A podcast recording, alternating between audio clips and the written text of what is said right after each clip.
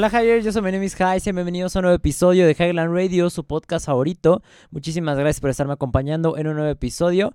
Y pues Javier, antes que nada, como pueden ver, al menos en YouTube, pues ya hubo un pequeño cambio que estoy haciendo en cuanto al formato del podcast, se podría decir. Ahorita ya cambié de, pues, de encuadre totalmente. Ahorita lo que estoy haciendo es que antes lo que hacía el podcast era, de hecho se las voy a enseñar, aquí la tengo.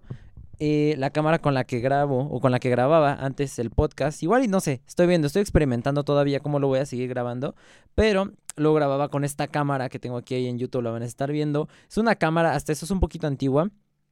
Es una Sony Handycam HDR XR520 y es una cámara de video. La neta está bastante chida. Con esta cámara grababa el podcast anteriormente y también grababa eh, pues videos eh, de YouTube que llegara a necesitar eh, cuando hacía lo de las cacerías, un poquito más lo de los juguetes y cosas de ese estilo. Lo grababa con esta cámara. Y ya después el audio lo grababa por aparte en el en el Ableton, que es el programa que utilizo para, para editar el audio. Entonces grababa en Ableton el audio y grababa el video pues en esta cámara. Entonces ya después nada más lo único que hacía era unir todo junto y ya salía el podcast, ¿no? Entonces ahorita lo que estoy haciendo es distinto. Lo que voy a hacer es que ahorita el podcast lo estoy grabando con el OBS, con el Open Broadcast Software, si no es así como se llama, ajá, este, que es el programa que utilizo para hacer streams en Twitch porque también ya cambié el formato del stream en Twitch, se podría decir. O sea, antes tenía la otra compu, bueno, tengo la otra compu que es la, PC, es una Asus, y eh, tenía conectada una webcam, y ahí era como que, era la, con, lo, que streameaba, ¿no? O y la iMac era el monitor secundario, que era donde leía el chat de Twitch, hacía todas las demás cosas, ¿no? Entonces nada más las tenía como que en standby. Pero lo que me llamó la atención para cambiar el setup que tenía del stream era que les mostré mi setup en un TikTok y les mostré que tenía la iMac, ¿no? O sea, y alguien me dijo, ¿por qué no usas la iMac como monitor principal? Y dije, bueno, como tal, y estuve haciendo varios tests, ¿no? O sea, por ejemplo, intenté streamear desde la iMac, pero tenía muchos tirones, la neta, y sí como que se sobresaturaba demasiado. Este, pero después de ahí estar haciendo varias iteraciones y todo eso, dije, lo que puedo hacer es afortunadamente hay una cosa que se llama como salida NDI o mm, eh, plugin NDI que tiene la computadora, bueno, tiene el OBS, que es que tú puedes, por ejemplo, agarrar y mandar la imagen de, lo, de lo que se está capturando en un OBS, mandarlo a otra computadora para que lo capture ese OBS. Entonces, pues lo utilizas de forma pues dual, se podría decir. Entonces, lo que hice fue conectar mi capturadora a la iMac para ahí poder estar, pues... Eh, poner en display el juego, lo de la Switch y todo eso, y utilizar la cámara del iMac, porque la cámara del iMac no sé de qué calidad es, solo dice que es algo de Apple o iMac, algo así, HD FaceTime webcam, algo así dice, pero es una cámara muy chida, o sea, a diferencia de la que tenía anteriormente en el Twitch, que igual está buena, es una Perfect Choice de 1080, eh, nada más la cosa es lo de la iluminación y así, pues graba bastante bien, o sea, la neta se ve muy bien, o sea, por ejemplo, las cosas eh, ya se las puedo enseñar y si las enfoca, se puede decir, o sea, por ejemplo, miren, si les acerco no sé, aquí tengo mi celular. Por ejemplo, si lo acerco así, ustedes lo pueden ver claramente, ¿no? Se pueden ver pues la, la cosa que les estoy enseñando y se ve bien. Por ejemplo, la otra cámara que tenía en el Twitch no se podía hacer eso. O sea, no enfocaba la cosa. Por ejemplo, con la iluminación estaba mucha iluminación para que se viera bien la cámara, pero no enfocaba las cosas, ¿no? Se veía borroso nada más. Y, y estaba bastante chafa, pero vean, o sea, esta cámara pues sí, sí enfoca bastante bien, al menos para el Twitch. Y este... Entonces, pues la cambié, dije, porque pues tengo esta cámara que está bastante chida en, el, en, el, en la iMac y no la estoy aprovechando. Y, y, era ese rollo, ¿no? Y dije, bueno, también tengo esta pantalla bastante grande y tampoco la estoy aprovechando, la estoy usando para leer un chat. Entonces, Ahora es lo que estoy haciendo, ahora lo que es la computadora principal es la iMac. Eh, aquí es de donde estoy agarrando la cámara, estoy poniendo en display el juego y eso lo estoy transmitiendo. De hecho les voy a dar nada más aquí una checada, vean. Ah, bueno, no, no sé si lo debería cambiar porque no sé si me va a quitar el audio, a ver. Si no, nada más para que vean ahí en el... En YouTube, vean cómo se ve, a ver.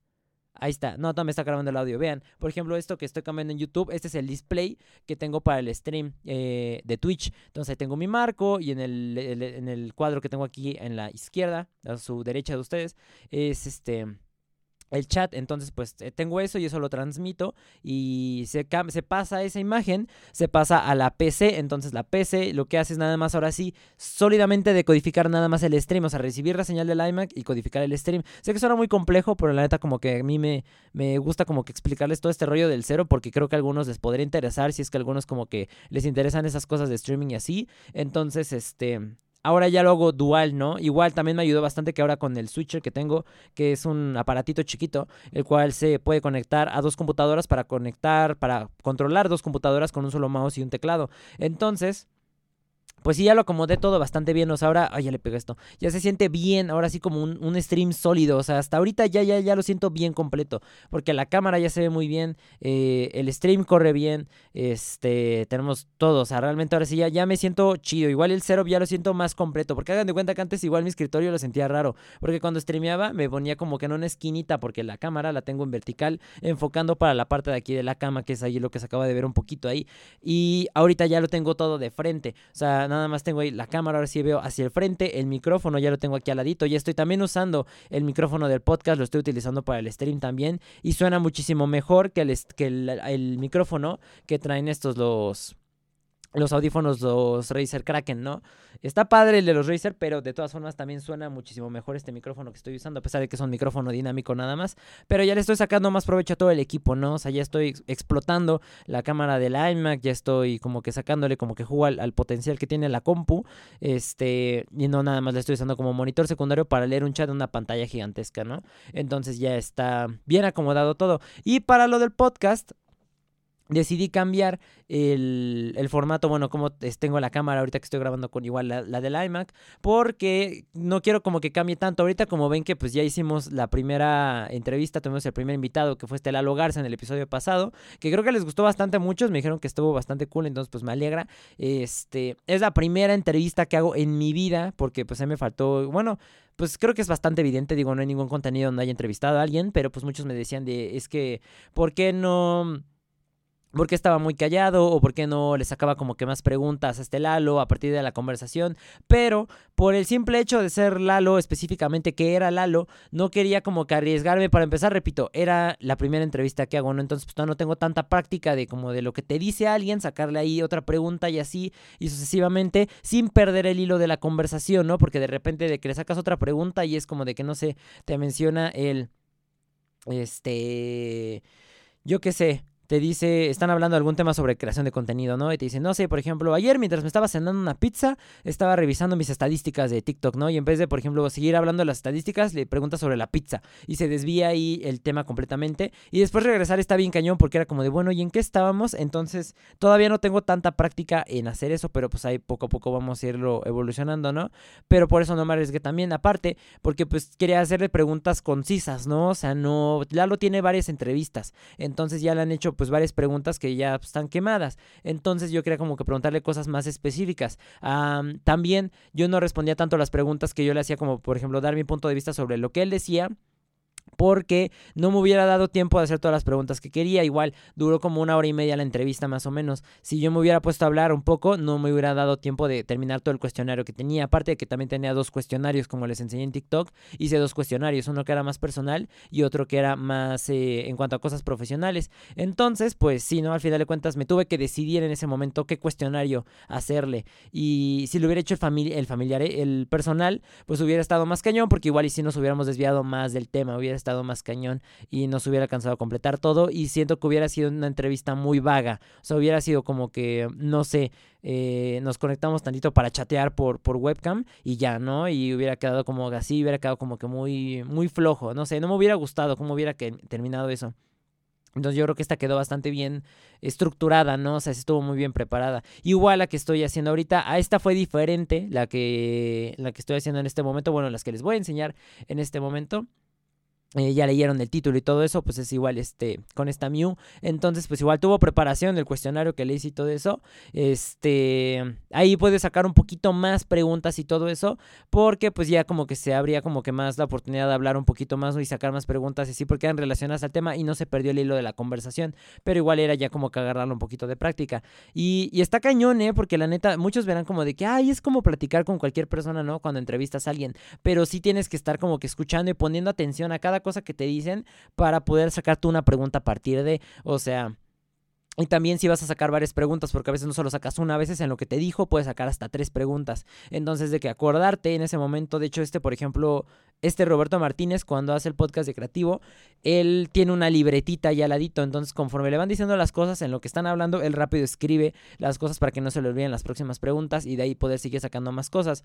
Mm, entonces, pues es lo mismo que yo he estado haciendo. Igual y tendría un papelito, porque si lo escribo aquí en el teclado así mientras de que me están hablando y me pongo acá de pues no se va a escuchar chido. No, igual necesitaría mi, mi libretita acá.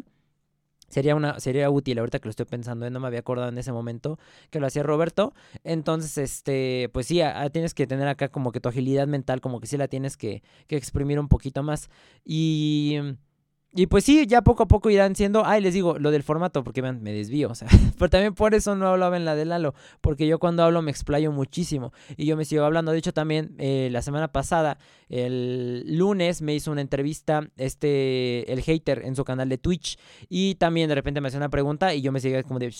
Así, una respuesta bastante amplia, ¿no? O sea, la neta, este, sí, sí, respondía chido. Y de repente les digo, me desvío del tema. Entonces, pues por eso no respondo tanto a las preguntas, ¿no? O sea, cuando les voy sacando, a menos que sea muy conciso y que ya tenga como que estructurado bien lo que voy a decir, o si no me voy a seguir y me voy a salir del tema yo solo. Entonces, este...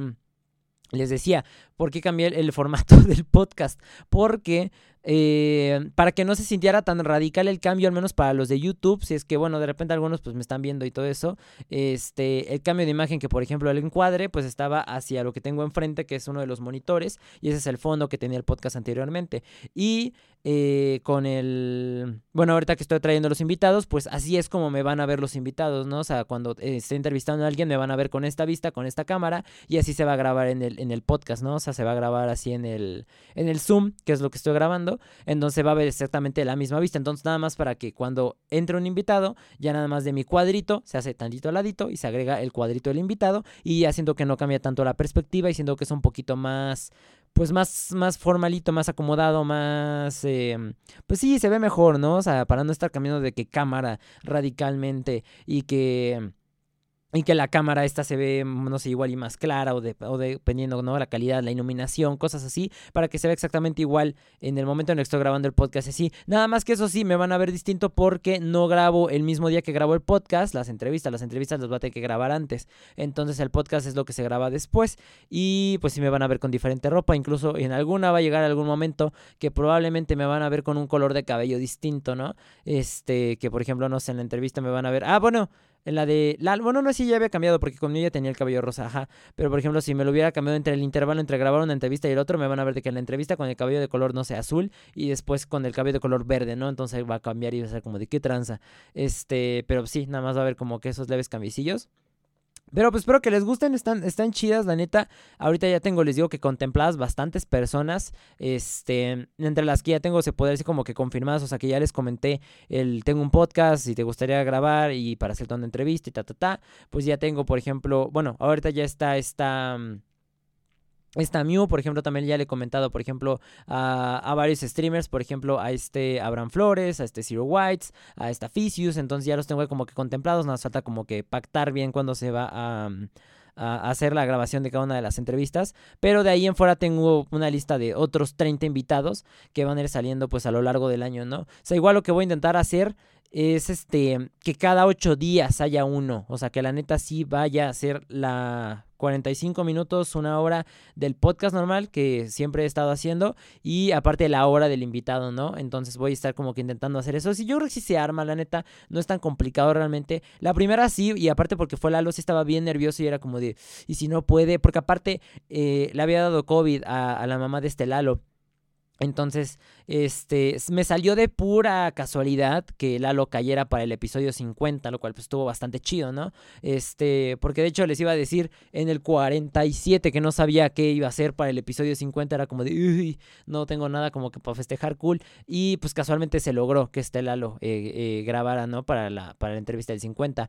Entonces, este pues sí, estaba como que con la incertidumbre de chin, no sé si se va a poder grabar después, entonces este, si se pospone o igual y está un poquito más ocupado y no sé si va a quedar exactamente para el 50, ya que pues cuadraba un poquito la fecha, pero pues afortunadamente sí se pudo.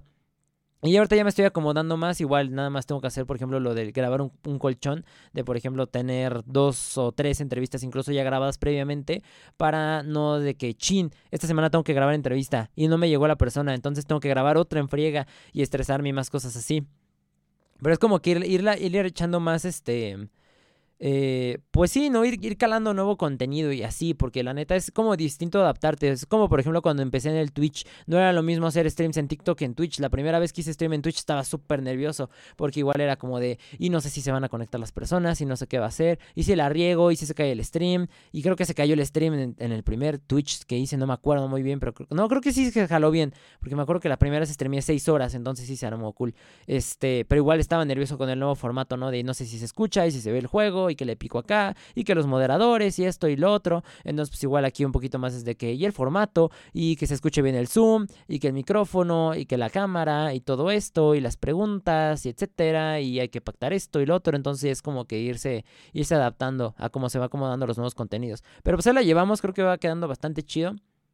Este que estoy abriendo ahorita con la cámara se puede decir que es como un cáliz nada más, o sea, como para ver qué tal, qué tal cuadra. Y vi la grabación ahorita, grabé un trocito como de 10 segundos nada más para ver cómo se veía. Y se ve bastante bien, entonces yo creo que no va a haber problema. Yo creo que ahora sí va a ser como que este el formato que voy a tener con los podcasts, ¿no? A partir de ahora. Y, pues está chido, realmente no cambia mucho. Digo, el chiste es que me vean realmente. Eh, se ve el fondo que se ve en el Twitch, entonces pues también se va a ver como que bastante familiar. De hecho, me decían varios de que con el micrófono que estoy usando ahorita sienten como si estuvieran eh, escuchando el podcast porque son exactamente igual a voz. Entonces, pues va a ser lo mismo, ¿no? O sea, de que ahorita están viendo mi fondo y así es como se ve la parte atrás del cuarto, que eh, nada más en el... No, bueno, más bien tiene mucho tiempo que no se veía así mi cuarto, ¿no? Más que ahorita en el Twitch, que como se está viendo y ahorita con los podcasts, este, de que se ven todas las figuritas y todos los peluchitos y cosas así. Entonces, pues está padre, está bonito el fondo. Hasta eso, tengo suerte de tener un buen fondo, de haber ido armando un buen fondo, este, para que se vean varias cosas.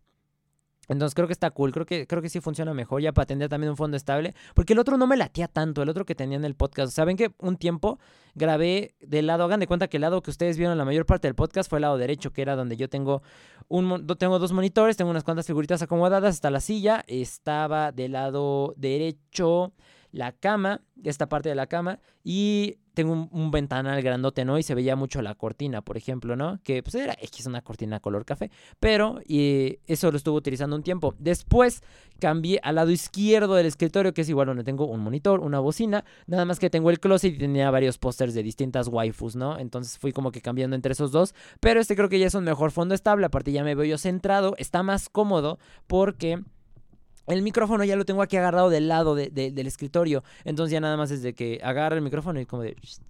Y ya, ¿no? Está, está más, más práctico. Está centrado más el micrófono con mi voz porque en el otro estaba de que lo tenía al y era como que todavía me tenía que inclinar levemente. Entonces no estaba tan chido.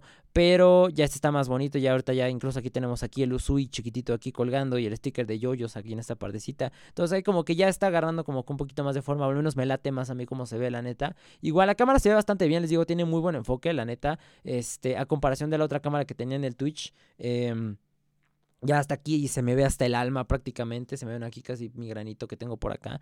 Entonces eh, se ve bien, se ve bien la neta, estoy bastante contento. Les digo, ahorita ya el stream ya lo siento sólido, ya se ve bien bonito la neta. Ya voy a sacar un video después comparando el primer stream que hice al que tengo ahorita. Y la neta sí ha sido un salto bien radical en cuanto a calidad. Pero pues sí, eso es más que nada eso en cuanto a en cuanto a, todo este rollo, ¿no? Del contenido. Y pues ahora sí, pasando hires a temas del podcast. Ah, también es más cómodo, ¿saben por qué ahora está interrumpiendo? Este, pues como ya tengo la compu aquí enfrente, pues tengo el monitor, entonces ya no tengo que estar volteando a ver la, la laptop, ¿no? Nada más me van a voltear, me van a ver voltear un poquito más hacia abajo. Mm, no, no necesariamente fijo a la cámara porque pues tengo aquí, por ejemplo, lo que es mi Evernote y ya tengo mis notitas del podcast. Entonces también eso pues ya está más chido, ¿no? Porque pues igual como que no se pierde tanto la vista de que volteas a ver y así. Este, aunque igual se va a notar que pues estoy leyendo un poquito, ¿no? Nada más eso, realmente. Pero pues está padre, o sea, no sé, a mí me gustó más eh, el formato que estoy agarrando ahorita con lo del podcast y así. Y les digo, ya pasando ahora sí a temas relacionados al podcast y con lo que he visto esta semana, pues realmente no ha habido ningún cambio todavía. Seguimos viendo Attack on Titan y Kimetsu no Yaiba en el canal de Twitch. Que bueno, ya no vamos a ver Kimetsu porque pues ya terminó la temporada. Ya hoy, de hecho, justo 13 de, de febrero, este es el, bueno, más bien, el día que está grabando esto, más bien, ya acabó la temporada de Kimetsu, ya salió el último episodio, que estuvo, eh, estuvo bien, estuvo padre, o sea, porque fue como más que nada flashback de lo que ya había, bueno, de las vidas de la, de la sexta luna superior, entonces, pues estuvo padre, estuvo cool, y también vimos el de, el Attack on Titan, el Attack on Titan estuvo medio chafón, la neta, como que siento que estuvo muy X el episodio, este, pero pues igual, para que se sigan pasando en el Twitch, no sé cuándo va a acabar la temporada de Attack Titan, no estoy seguro, creo que sí son varios episodios, entonces creo que todavía va a seguir incluso como todo febrero, no me acuerdo. Pero este, mm, bueno, quién sabe, ¿no? Igual y mediados nada más. No, porque son que cuatro semanas. No, pues sí, tendría que ser todo febrero probablemente, porque todavía falta para que se acabe ese rollo. Entonces, este...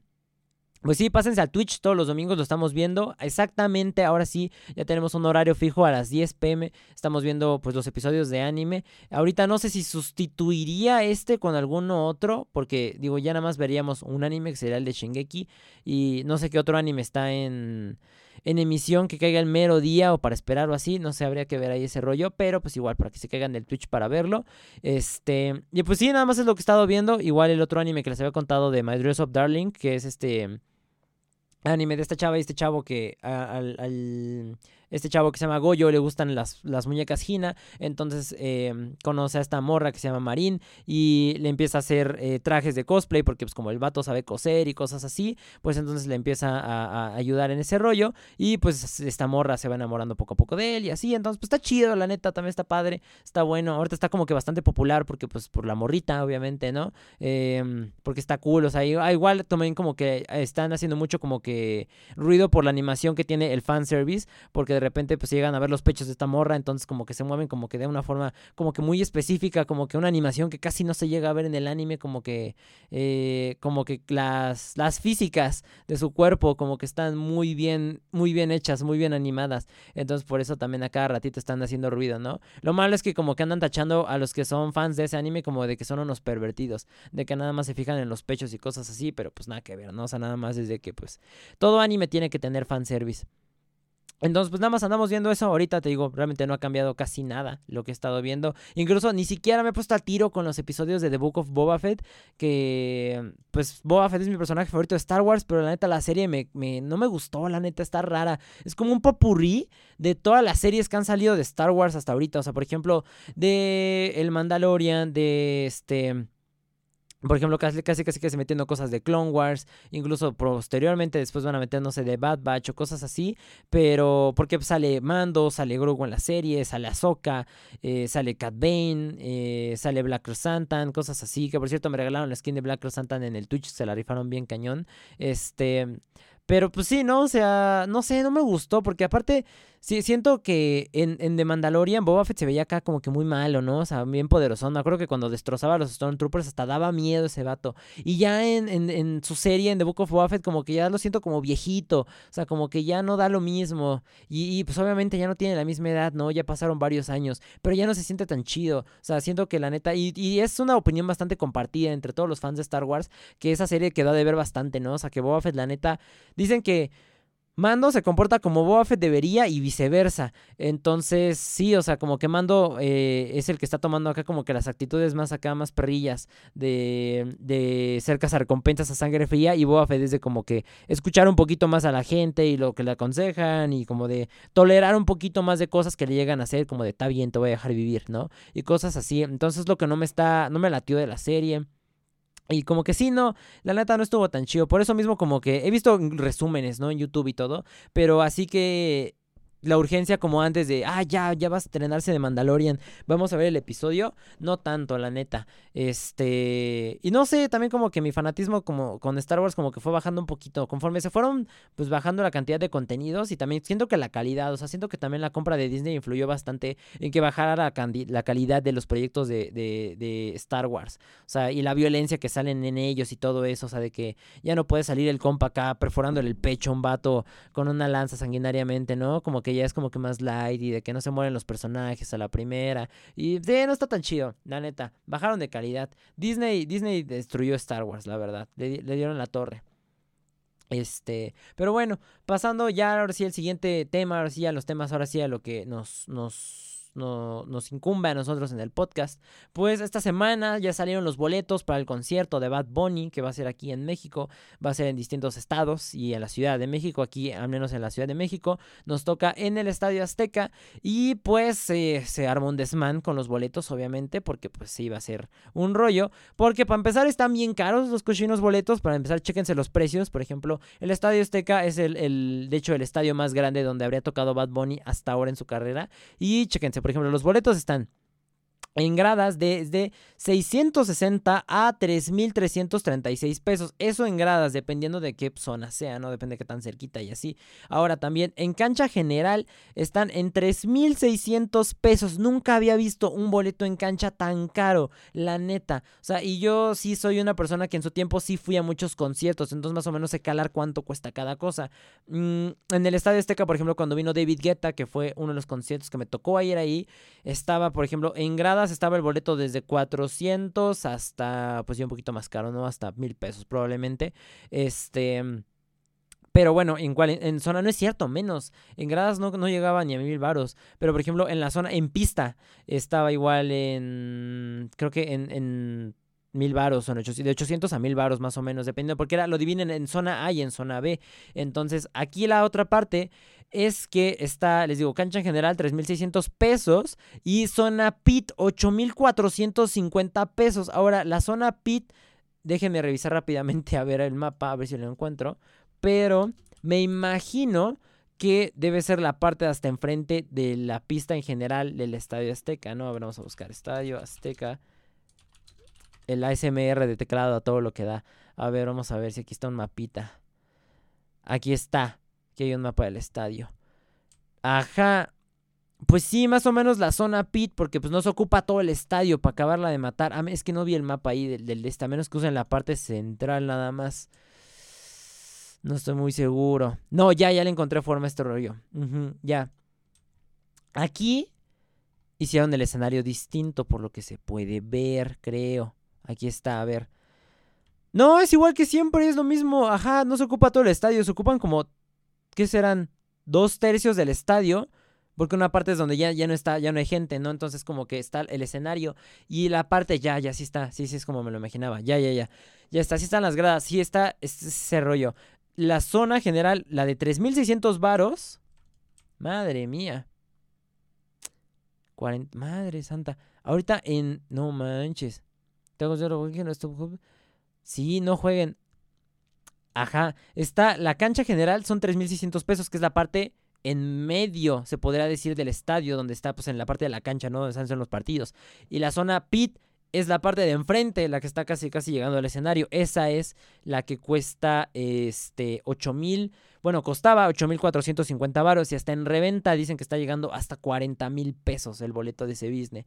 Este, entonces, pues armó un desmán. La gente obviamente pues corrió eh, a comprar esos boletos se acabaron súper, súper rápido. O sea, hubo muchísimos casos de personas con distintas situaciones. Por ejemplo, pues hubo un vato que vendió su carro eh, para comprar los boletos, pero pues a final de cuentas ya no alcanzó el boleto porque pues le ganó el tiempo, lo sacó la fila virtual. Porque después comprar boletos para cosas así en virtual es, una bronca, ¿no? O sea, de repente se traba la página o es tu internet o alguien más te ganó. Tienes que estar en tres computadoras al mismo tiempo para ver cuál de todas cacha los boletos. Entonces, pues este compa que vendió su carro, pues ya no aguantó, ¿no? Digo, ya no alcanzó el boleto y pues ya, ahí quedó ese business. Entonces, pues tuvo, por ejemplo, ese rollo.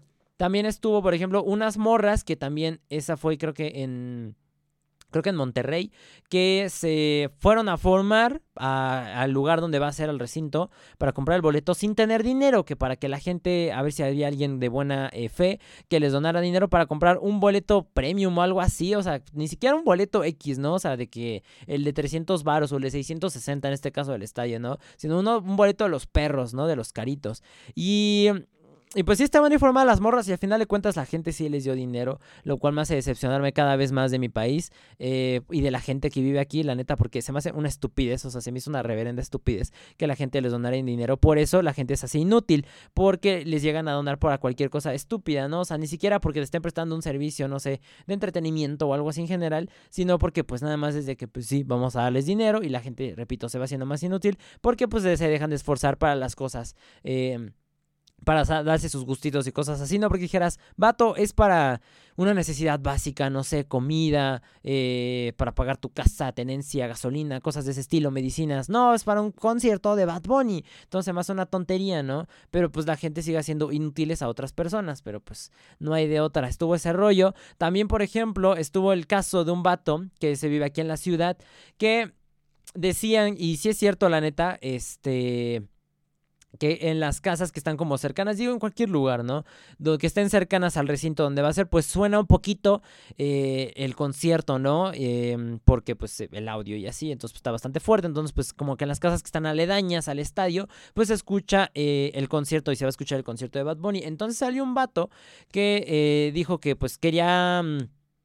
Armar un, evento para escuchar el concierto desde la azotea de su casa, ¿no? Que porque él vivía muy cerquita del estadio. Y pues sí, no, desde su casa se alcanza a ver desde la azotea, se ve derechito luego, luego el estadio, entonces pues sí se escuchar bastante fuerte el concierto.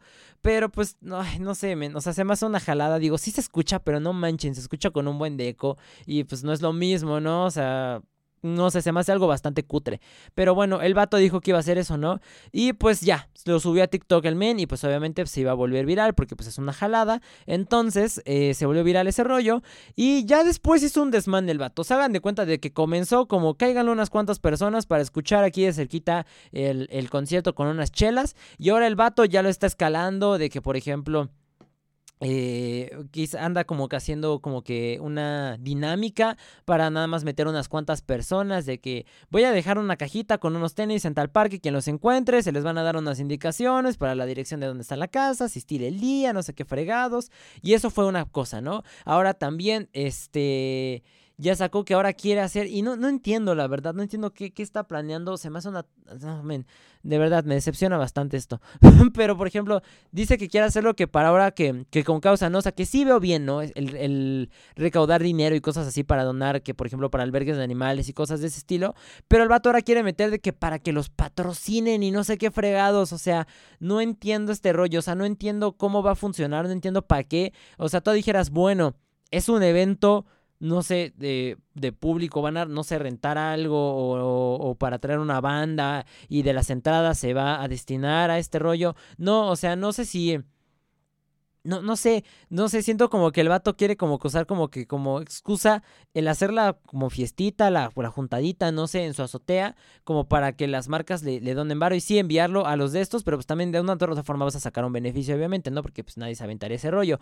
Este, pero no lo entiendo bien, o sea, porque pues, ¿qué te gusta? No vas a vender boletos porque cuántas personas caben en una azotea. Y ahora también no es cuántas personas caben, porque digo, es una azotea que no tiene pues seguridad ni nada. Entonces cae una persona de ahí y qué broncota va a ser. Entonces, este, también el peso que va a soportar la azotea y cosas de ese estilo, no viendo en cuanto a problemas de logística, se podría decir. Este, pero sí, no, o sea, no, no entiendo, no sé se me hace muy raro. O sea, yo lo vi decía de que háblenle a los patrocinios y no sé qué, pero yo como de a ver, o sea, ¿cómo quieres que patrocinen que se vaya a escuchar un concierto en tu azotea y no sé, o sea, no es ilegal, pero pues es algo bastante cutre, ¿no? O sea, que pues sí, o sea, que quieras hacer como que todo un, un rollo para algo para lo que ni siquiera estás pagando un boleto, ¿no? O sea, tú dijeras, pagué mi boleto y lo voy a escuchar desde mi casa, bueno, pero vas a escuchar un concierto en, tu azotea.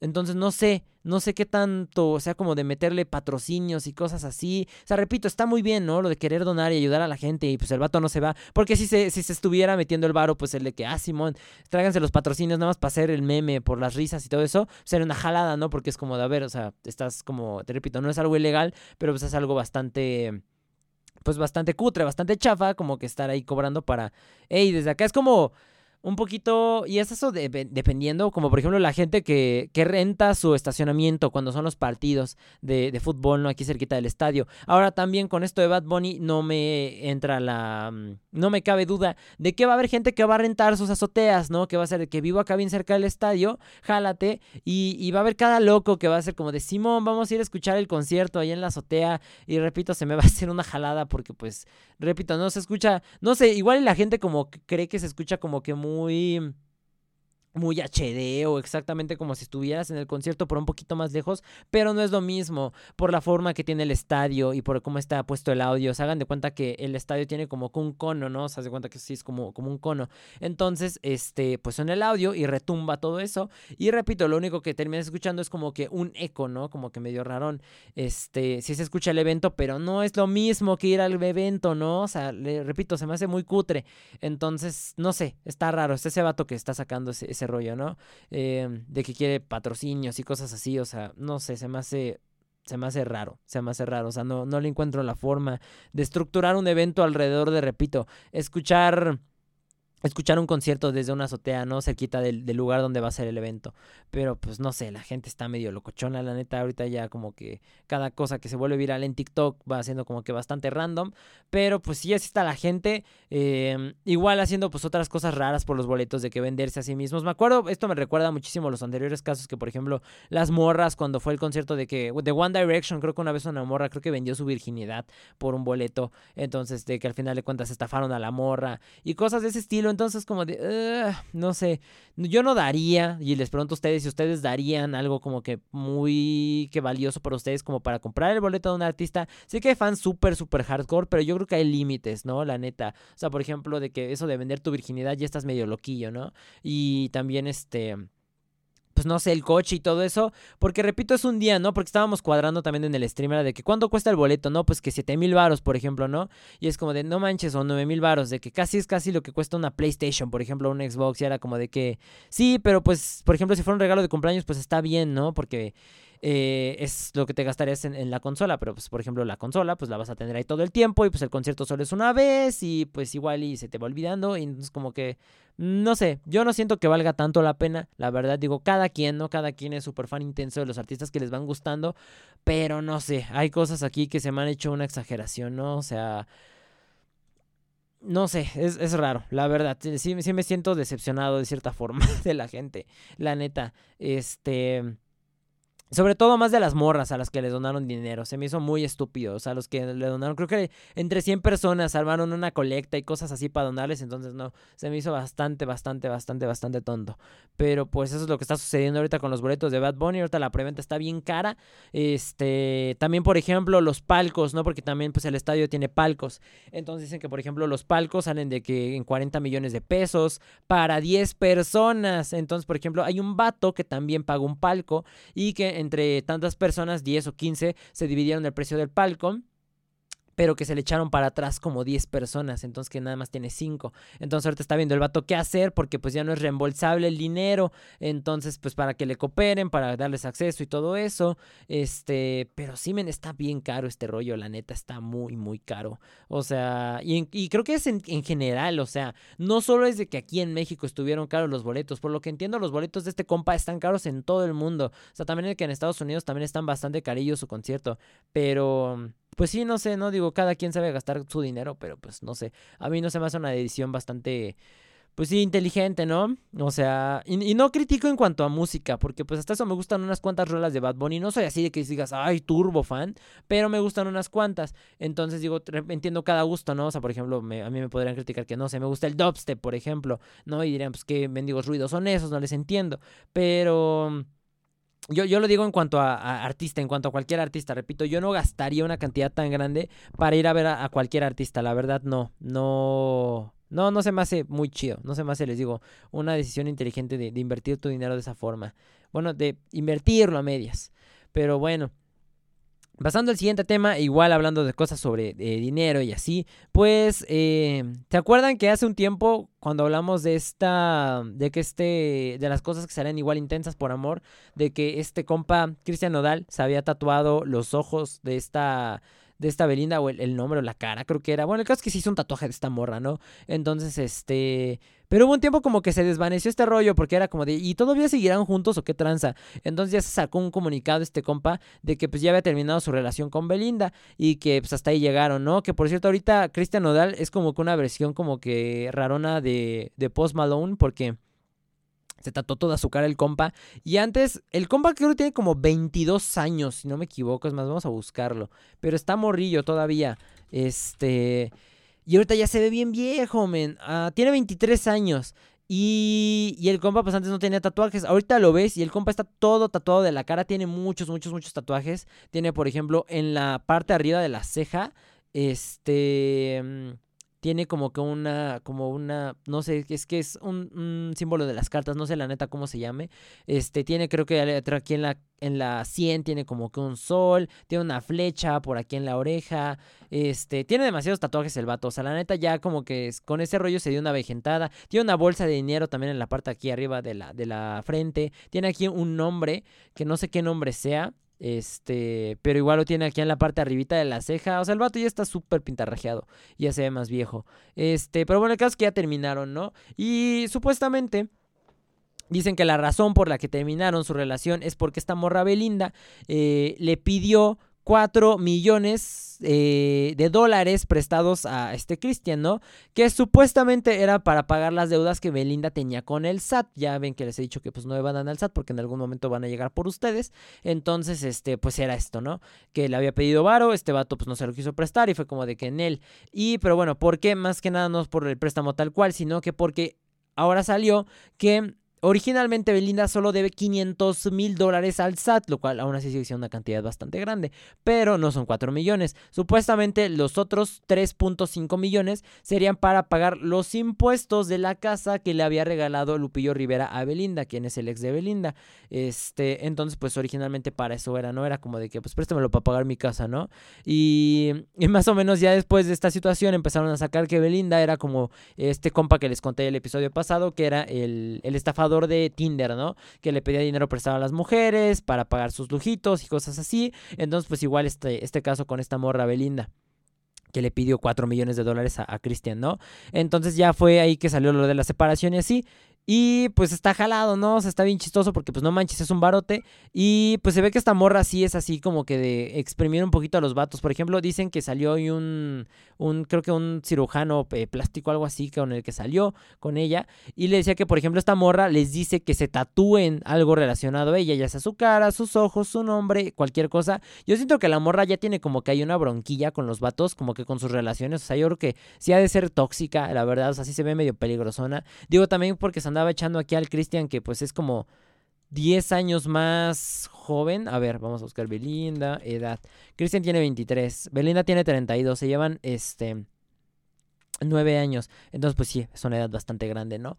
Este, son bastantes años. Eh, eh, pues sí, ¿no? O sea, como que de andar exprimiendo a los vatos y de que tatúate y como que para dejarlos marcados, ¿no? O sea, como de que, ah, para que me recuerden de que yo fui o yo anduve con ellos y cosas así. Siento que esa bronca de tener esta morra.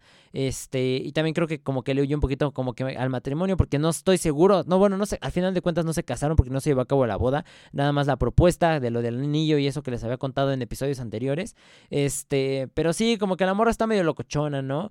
Eh, igual no sé, no entiendo la necesidad, no, sé si tan de la fregada le esté yendo o no sé cuánto ya me hacen dudar de cuánto realmente se gana en la industria musical, porque estás de acuerdo que a la morra no le ha ido mal, ¿no? O sea, no es de que tenga uta, giras mundiales y conciertos por aquí por allá, pero dices, pues para deber 500 mil dólares al SAT, pues estás cañona, este... Pero sí, o sea, yo creo que es más un hecho de, exprimir a los vatos, ¿no? Y como de quitarles cosas. Y, y, pues sí, ¿no? Y ya de ahí salieron varios memes que, por ejemplo, decían que no te preste 4 millones de dólares es un red flag, ¿no? Y que por eso, ¿sabes? Sí, lo, lo terminó esta morra. Este. Pero pues que sí se pasó de lanza. También me decía, por ejemplo, mi jefa, como de es que, pues fue un regalo, ¿no? La casa, pues que este compa Lupillo pues, se pague los impuestos. Pero pues como de no manches, o sea, una cosa es que regalos, porque dicen que los regalos pues ya no se regresan, ¿no? O por ejemplo lo del anillo de este compa que dicen que quién sabe qué va a hacer con el anillo, que porque supuestamente hay una ley en España que... Eh, si tú te le propusiste a tu, a tu futura esposa, eh, el anillo no se devuelve y que, por ejemplo, si este compa, el Cristian también se, fue, se vio con su ex, pues puede ser que también si fue a causa de que se vio con su ex, ya no se le devuelve el anillo y, Belinda pues ya se lo queda y pues el anillo estuvo bien carillo. Entonces, no sé, son como un montón de cosas, ¿no? Donde involucra bastante dinero, lo cual es bastante triste porque quiere decir que hoy en día pues realmente ya no tienes eh, la posibilidad de tener una relación chida sin que sea... Sin que lleve dinero de por medio, ¿no? O al menos en cuanto a lo que son relaciones eh, sentimentales de gente que son pues famosos, ¿no? O sea, ya todo tiene que ver con dinero y de que préstame aquí, préstame allá y, y, y divide y cómo van a estar los bienes y todo esto. Entonces, pues la neta está chafa. Pero pues quién sabe ahora qué va a proceder con este compa. Digo, no sé. Lo, lo importante aquí es lo del anillo. A mí, a mí, es lo que me llama la atención de qué va a pasar. Y también los tatuajes, ¿no? Como que está medio jalado. Porque se, se desgració el vato, la neta. Se veía morro. No se veía tan morro, pero sí se veía joven. O sea, porque uno se veía de 25. Ahorita ya con sus tatuajes ya te parece como de treinta y tantos, la neta. Porque sí se... O sea, ya el, el tatuarte la cara como que no está tan chido. O sea, todavía pon tú que en otras partes del cuerpo y así. Pero no sé, la cara ya es un rollo muy cañón, ¿no? De hecho, esos tatuajes tienen un nombre en Estados Unidos. Se llaman Job, Job Stoppers, creo. O sí creo que es Job Stoppers, algo así, de como detenedores de trabajo. O sea, de que, porque pues si te tatúas la cara, pues está bien canijo que encuentres una chamba, ¿no? Eh, porque pues eh, conllevan muchas cosas los tatuajes en la cara, de que quieran que les dé alguna pandilla, cosas así. Entonces ya, o sea, hacer tatuajes en la cara ya es un rollo más grande que un tatuaje en el brazo, ¿no? en el cuello, cosas de ese estilo. Pero pues son jaladas, ¿no? O sea, digo, no sé. Eh, el vato sí se la voló bien cañón, digo, tatuarte el, cosas de una morra y así con que no está 100% seguro. Y aunque esté 100% seguro, ¿no? De que sea tu esposa y todo eso, no sé. Yo no me tampoco me tatuaría el nombre de alguien, ni los ojos, ni la cara, ni nada. O se me hace una jalada, ¿no? Se me hace algo bastante, pues eh, irresponsable se podría decir, pero bueno, pues vamos a darle chance porque pues el morro está morro, la neta, 23 años todavía está, está medio soncillo, ¿no? Y se ha demostrado, pero pues así está esta situación con esta morra. Probablemente Belinda sea la nueva estafadora de Tinder, ¿no? Será como la... Sería como cazafortunas, ella sí ya podría tener el título como de Gold Digger que es este de Estados Unidos que se utiliza para las morras que son cazafortunas, podríamos nombrar que Belinda es, es Gold Digger, no es cazafortunas. Y bueno, pasando al siguiente tema, este, les digo igual, relacionado a, dinero también. Este, pues esta semana AMLO reveló información sobre el salario del periodista Carlos Loret de Mola. Esto porque y pues el compa ya he tenido como que sus roces con él, ¿no? Porque han estado pues que desenmascarando varios casos de corrupción de Andrés Manuel y todo eso. Y específicamente esta semana se fue contra este compa porque pues revelaron eh, info de cómo vivía el hijo de Andrés Manuel en Estados Unidos, en Houston, que tiene una casa, mm, está chida, la neta, está bastante padre. O sea, hagan de cuenta de que vive en un fraccionamiento bastante bonito, es una casa bastante grande, bastante amplia, es un terreno bastante grande. Y ya hasta le llamaron, creo que era la, la casa del bienestar, algo así le pusieron, ¿no? La apodaron porque era como de no manches, compa, ¿por qué tienen esa casa, no? O sea, supuestamente si tu gobierno es muy austero y todo esto, ¿por qué tienen una propiedad de ese estilo? Entonces, como para que desviar la atención de este rollo, pues este compa se ensañó con este Lore de Mola. Y durante la mañanera del viernes pasado, eh, este compa expuso que Carlos Loret de Mola percibe un sueldo, o el año pasado percibió un sueldo eh, anual de todas sus fuentes de ingreso de 35 millones de pesos. Dijo que supuestamente es 15 veces más el sueldo que gana este Andrés Manuel. Y pues ya no, este, es una jalada este rollo que hizo, porque pues realmente lo está poniendo en peligro, ¿no? Muchos dicen, ah, es que qué jalada y el lavado de dinero y lo que sea, porque también Loret de Mola dijo que no era realmente esta cifra, ¿no? Que estaba sacando de, de su dinero. Este. Y mientras nada fuera chueco, pues qué importa, ¿no? Digo, igual y si lo tienes reportado en el SAT, no hay por qué estar como que temiendo, ¿no? De que, ah, igual y que descubren cuánto estoy ganando y parte de ese dinero no fue reportado en Hacienda y así, digo, mientras sea derecho, pues no hay ninguna bronca. El rollo es que pues es una jalada porque es un presidente que está exponiendo cuánto gana un periodista. O sea, se me hace una tontería, es como imagínate que, que Obama hiciera eso, o bueno, o Trump, o este Putin, o cosas de ese estilo. Entonces, la neta es algo bastante bajo, bastante cutre, o sea, ya es como que andar peleando es como si un boxeador se estuviera peleando con un niño de 6 años, ¿no? Es una tontería. Y también dicen que, por ejemplo, la barra mexicana de abogados le exigió a este Andrés Manuel que dé a conocer la fuente de información de la cual tomó eh, esta, esto de los ingresos de, de Lore de Mola, porque Dicen que se consideró que este compa Andrés Manuel cometió un delito al violar el derecho de los contribuyentes al secreto fiscal, o sea, obviamente de que no se sepa cuándo estás percibiendo, eh, como lo establece el artículo 69 del Código Fiscal de la Federación. Entonces, pues este compa, pues es este rollo del doxeo, o sea, podríamos decir que Andrés Manuel doxeó a Carlos Loret de Mola, lo cual es una tontería, porque ya les digo, estando solo datos que son casa, ¿no? O sea, por ejemplo, que yo les he dicho de que la dirección, el nombre completo, eh, la edad, nombres de los familiares, CURP, este, cosas de ese estilo, eh, matrícula de la universidad, cosas así, pues es un delito, ¿no? O sea, porque estás exponiendo información privada de la persona, cosa que mucha gente estúpida no sabe, ¿no? De que ahorita hay mucho morro de que, ay, ¿qué opinas del doxeo y el doxeo y te voy a doxear y cosas así? Es estúpido, es un delito lo que están haciendo, ¿no? Y muchos no están al tanto de ese rollo. Entonces, doxear es un delito, ¿no? Lo repito nuevamente, para quienes no lo sepan. Entonces, este compa ya se pasó más de lanza, ¿no? Porque digo, estás mostrando cuánto está ganando el compa. O sea, realmente alguien podría secuestrarlo y pues porque se expuso cuánto estaba ganando, ¿no? O sea, de por sí ya hay peligro porque pues es figura pública, es un periodista y pues aquí México es un lugar bastante peligroso para los periodistas, aquí los matan en tiro por viaje. Entonces todavía aparte, imagínate, expones que supuestamente este compa está ganando 35 millones de pesos, pues es una jalada, ¿no? O sea, obviamente sí es un... Es, es ponerlo en peligro, la neta. Y, y siendo como presidente es una acción bastante inmadura y bastante bastante, este, ah, se me fue la palabra. Mm, pues descuidado, se podrá decir, no descuidado, era otra palabra la que les quería decir, pero el caso que sigue siendo una jalada, ¿no? O sea, repito, exponer un, un periodista tú siendo presidente se me hace una tontería, pero pues sí, no podríamos decir que este compa lo doxió a, a Loret de Mola.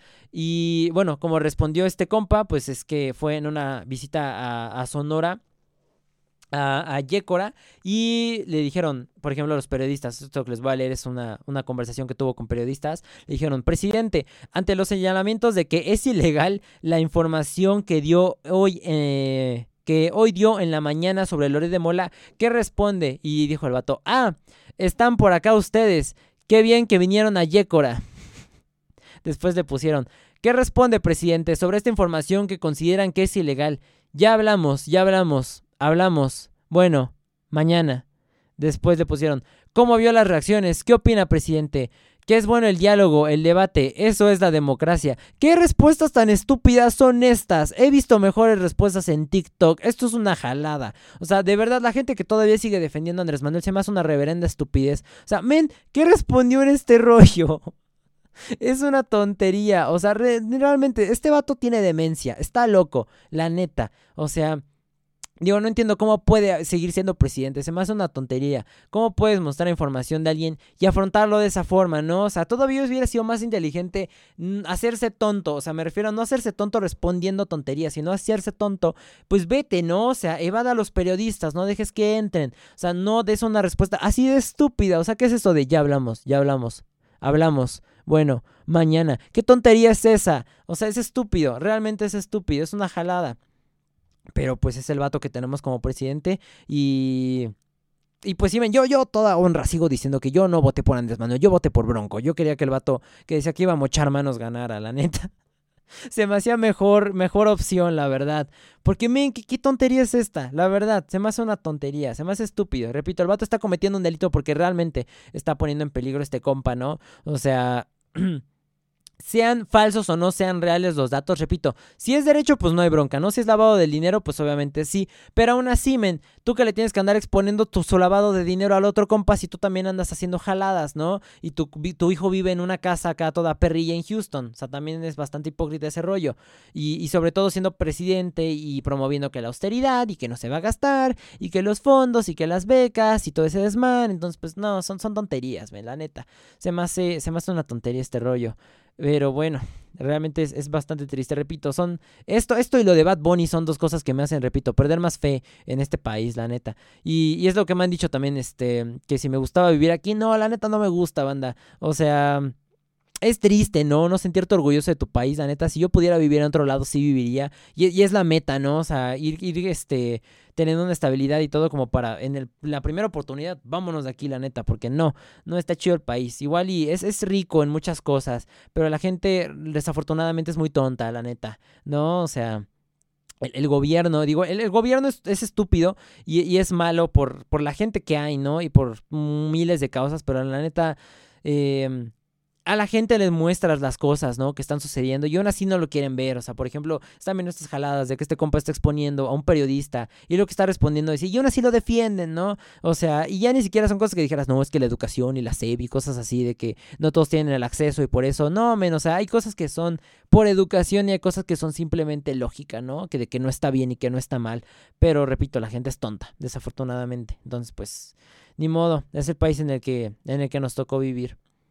Y ya para pasar al último podcast antes de pues dejarlos con la entrevista, digo al último tema antes de dejarlos con la entrevista, pues desafortunadamente este, esta semana también falleció el, el Rudo Rivera, que es un comentarista bastante, bueno, tiene una carrera bastante larga, o sea, yo lo conocí como en la radio porque mi mamá escucha este una estación de radio donde salía este cuate y tenían una sección que se llama Espacio Deportivo que salía el Rudo Rivera y salían otros dos comentaristas y está bien jalado, o sea, ese programa era bien raro porque se llamaba Espacio Deportivo, pero hablaban de todo menos de deportes. Bueno, hablan todavía, ¿no? Este era como, no sé, como que eran así de tipo casi casi podcast este rollo, ¿no? De que eran tres vatos y se sentaban a hablar de distintas cosas, pero nunca tocaban realmente mucho el tema del deporte. Era como de, ah, sí, el partido, Simón.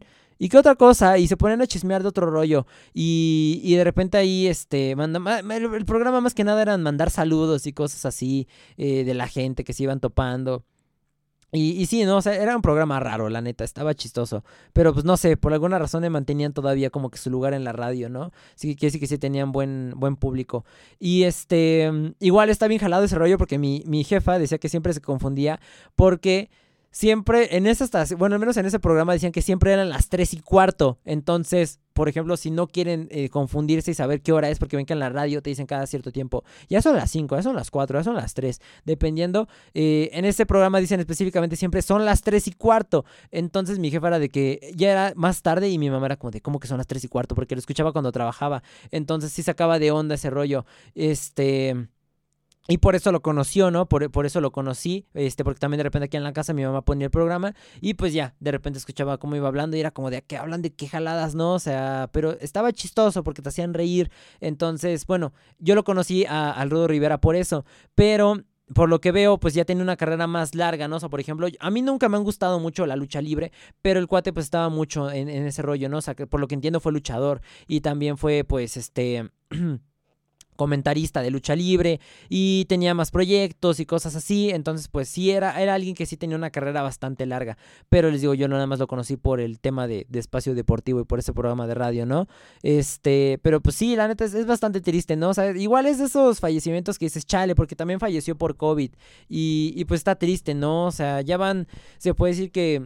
Mmm, tres fallecimientos más o menos de gente que yo conocía o que, pega un poquito o que de cierta forma, por ejemplo, por, por el COVID, ¿no? O sea, por ejemplo, uno fue, les digo que mi, mi proveedor de Lego que, que él me han preguntado muchos que por qué ya no he hecho unboxings de lo de la pedacería y cosas así, pues porque el proveedor que falleció eh, era el que me, vendía esas cosas, ¿no? Entonces, pues sí, pegó, o sea, más que nada por la, deja tú la relación de, trabajo de sí, te compro las cosas así, sino pues que era compa, ¿no? También ya poco a poco de los vendedores que vas encontrando en grupos así, te estabas haciendo su amigo, entonces pues ya fue el primero él, ¿no? Después el segundo, pues se consideraría que fue mi, moderador este Numbers, ¿no? Que les conté en el episodio antepasado, en el 49, si no me equivoco. Entonces, pues también él, ¿no? Y ahorita, pues también este cuate, que también son de las personas, pues igual famosas, pero dices, chale, qué triste que haya fallecido, ¿no? La neta, porque pues... Eh, Sí, digo, ya, ya, era, ya me lo esperaba que podía pasar porque les repito, son, son señores grandes los que salen en ese programa, ¿no?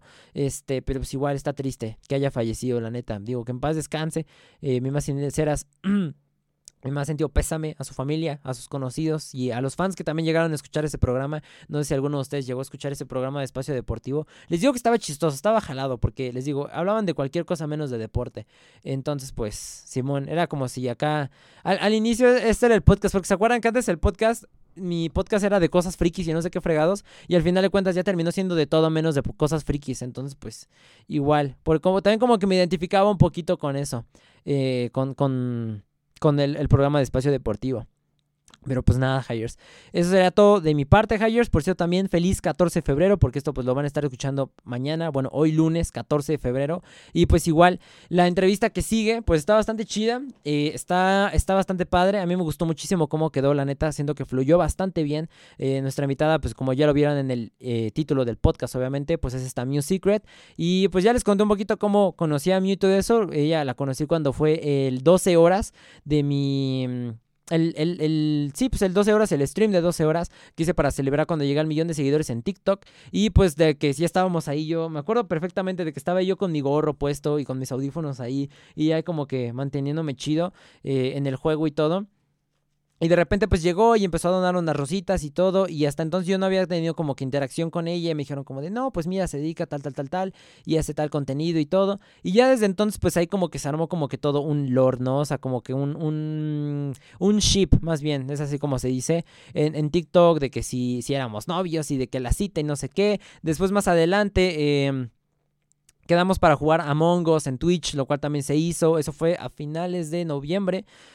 Este.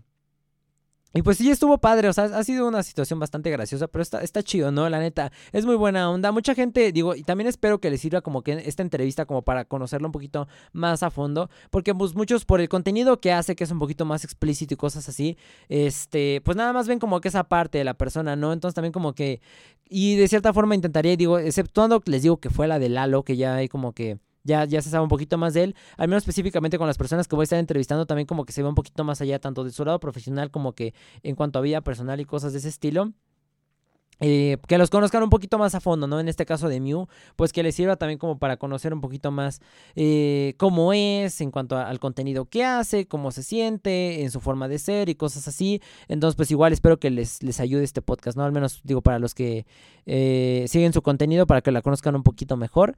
Y pues nada, haters, eso sería todo de mi parte. Los dejo con la entrevista, espero que les guste mucho. Les digo, a mí me gustó bastante cómo quedó, la neta, estuvo bastante cool.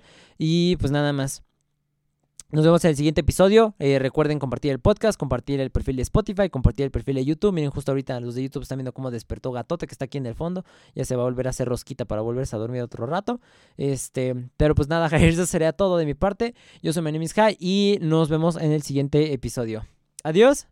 Y bueno, Hires, estoy celebrando el día de San Valentín en Platicando con. Tengo una invitada muy especial, muchos de ustedes ya la conocen, porque ha pasado a saludar a los streaming de Twitch, donde ya tuvimos oportunidad de jugar un rato, y en TikTok, donde por cierto acaba de llegar a su primer millón de seguidores. Ella es Mew Secret, y pues Mew, muchas felicidades por ese millón, se hizo fácil. Pero lleva consigo mucho trabajo y también muchísimas gracias por aceptar la invitación y platicar un ratito con nosotros. Bienvenida. Gracias a ti. Estoy muy nerviosa. no, no te preocupes. Este, ¿ya habías estado en algún podcast o algo así anteriormente? No, no, no, no. Es la primera vez. Es la primera vez. Ah, muy bien. También es tu primera vez en todo caso. sí. Muy bien. Ok, y a ver, antes de ahora sí comenzar con todo, nada más para que no nos lleguen a censurar el podcast, para que todo esté acá claro. Digo, sé que no se debe preguntar, pero ¿cuántos años tienes, mío? Yo tengo 39 años. Ok, muy bien. No, mentiras, no te creas. 21, recién cumplidos. Ah, muy bien, muy bien. ¿Cuándo es tu cumpleaños? Eh, en enero eh, 14. Ah, ok, ok. ah, ya, ya se nota que estoy mintiendo, ¿cierto? Eh, no. no, no, no, para nada. vamos a ser sinceros en este podcast. Vamos a ser 100% eh, transparentes. Yo cumplo el 17 de octubre. Ah, ok. Va, ya estás. Ya, ya nada más mentiras. Está bien. ¿De qué país eres, mío? Yo soy 100% colombiana, parce. Ok. Muchos dicen que no tengo el acento, pero bueno, creo que eso no te define si eres más colombiana o no. Sí, no, realmente. Sí, pues no se nota tanto, ¿eh? Siento que está como un poquito neutro tu acento realmente. De hecho, cuando empezamos a hablar, la neta sí no distinguía de dónde eras. O sea, porque sabía que no eras de aquí. Es que yo de por hecho que luego la gente, todos los que están aquí o con los que hablo son de la Ciudad de México. Pero no, no, no notaba de dónde eras. Esto estaba muy difícil.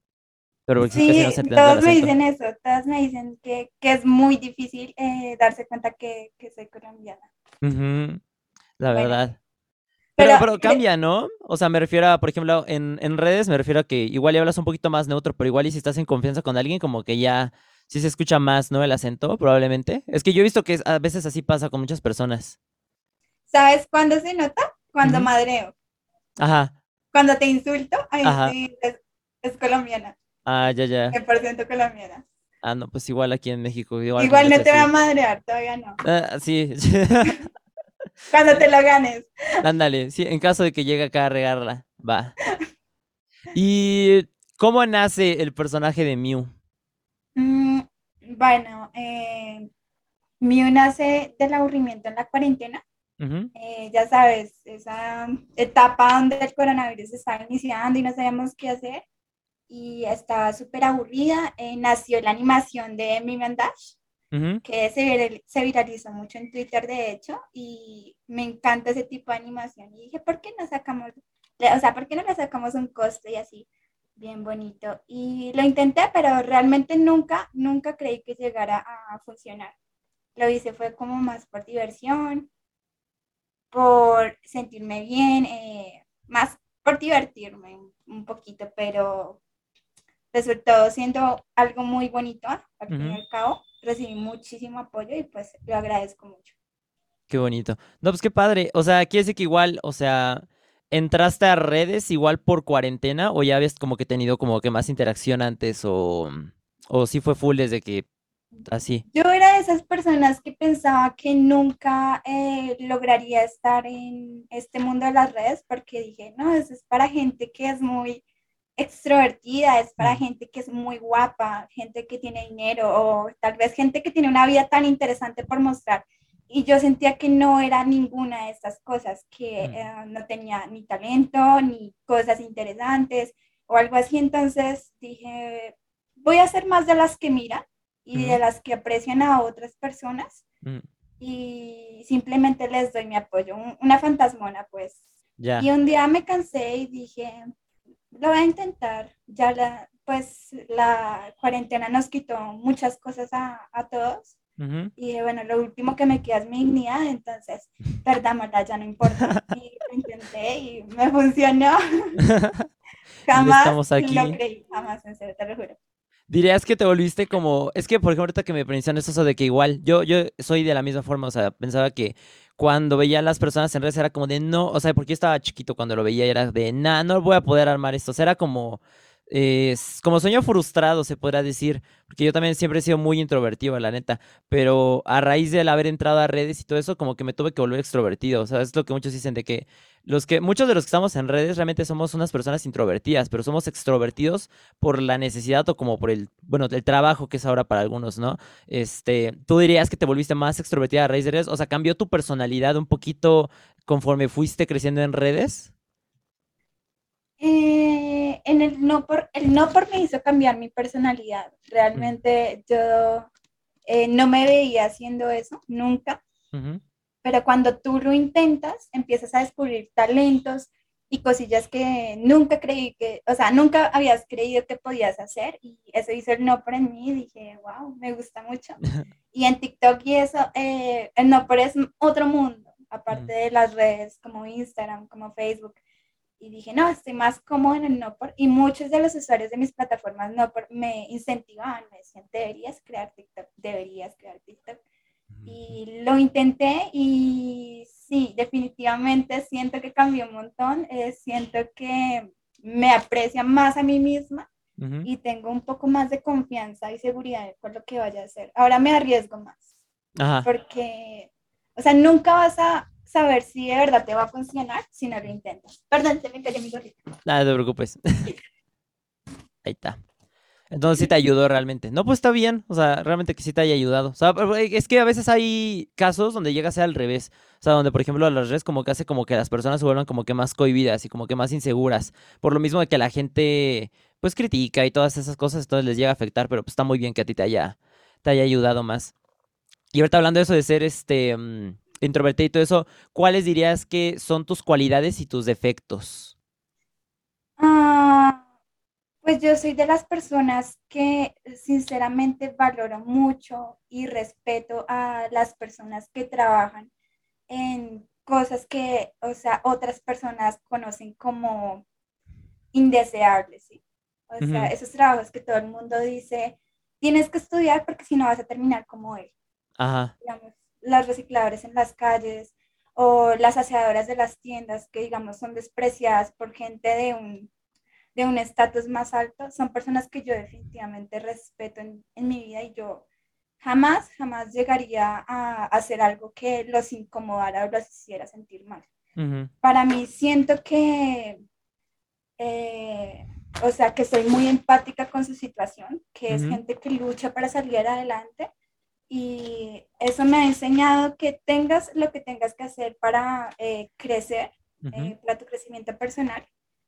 pues lo haces por ti, por tu familia y que no importa nada más. Siento que entonces soy muy agradecida en ese sentido. Eh, aprendo a valorar cada cosita pequeña, buena que me pasa porque realmente nunca sé cuándo esto va a desaparecer en mi vida, cuándo se va a acabar.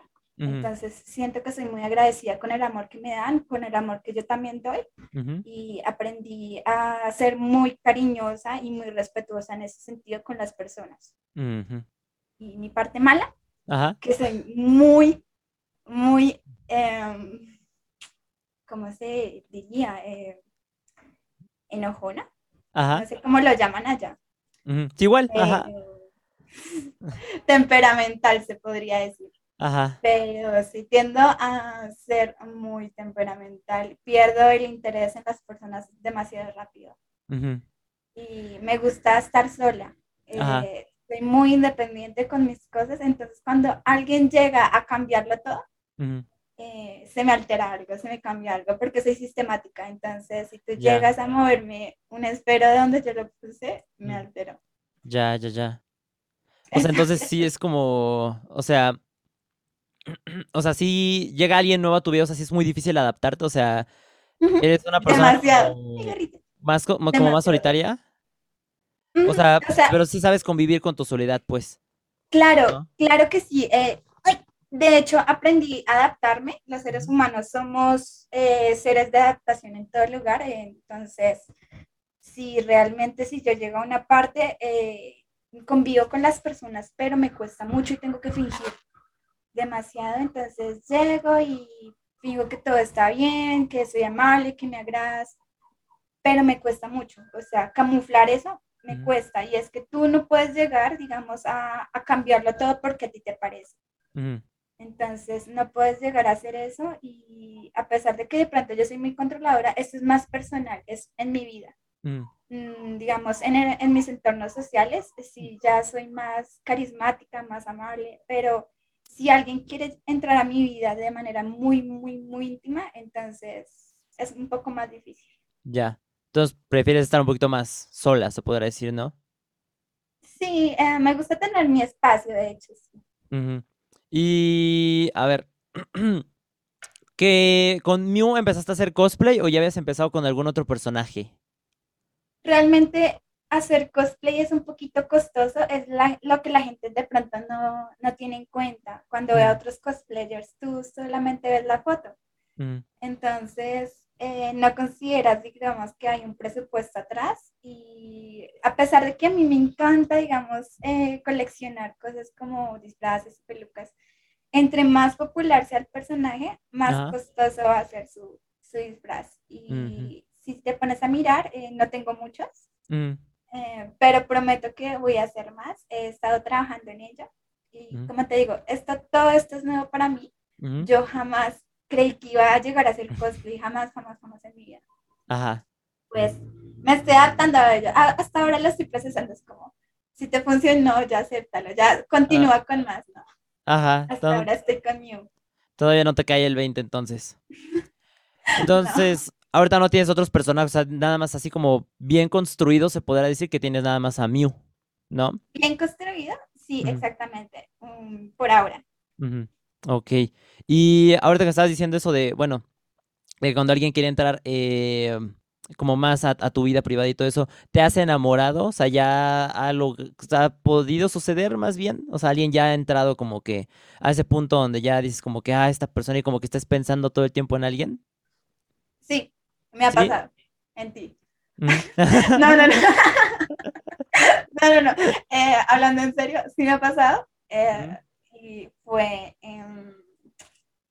estaba en octavo en secundaria, creo, y me enamoré muy feo, demasiado feo. Pero soy de las chicas que no dicen nada. Es como miro a lo lejos y ya.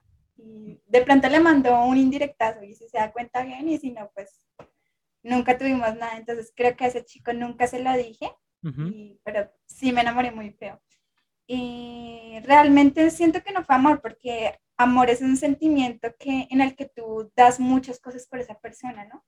Es una preocupación genuina, es, sí, em, algo muy bonito y nunca di nada por ese chico, es como, fue más admiración, ¿sabes? Que lo miré y dije, está muy guapo, está muy lindo, es tierno, es dulce, pero no podríamos decir amor porque pues jamás, jamás hice algo por él en ese sentido porque nunca le hablé, entonces. Mm. si me ves, me gustaste. Yo creo que él va a saber de quién, o sea, si, si estoy hablando de él, él va a saber. Ya. y te clavas, o sea, sí, sí consideras que te clavas, o sea, sí serías como, como un poquito intensa. O sea, de que, por ejemplo, después de tardes como que en superar a esa persona, si llegan a tener algo. Yo soy de las personas que me enamoro bien feo, pero soy muy orgullosa. Yo mm. nunca acepto de, de que me dolió, de que nunca lo acepto, o sea, soy demasiado orgullosa, me lo trago y, o sea, me lo trago completo, o sea, nunca digo nada. Y si tengo que llorar cuatro años, los lloro, pero no se las digo. Ajá. Ya, ya, ya. Entonces, a menos que te busquen, tú no vas a, a decirles nada, realmente. Nada más ahí queda.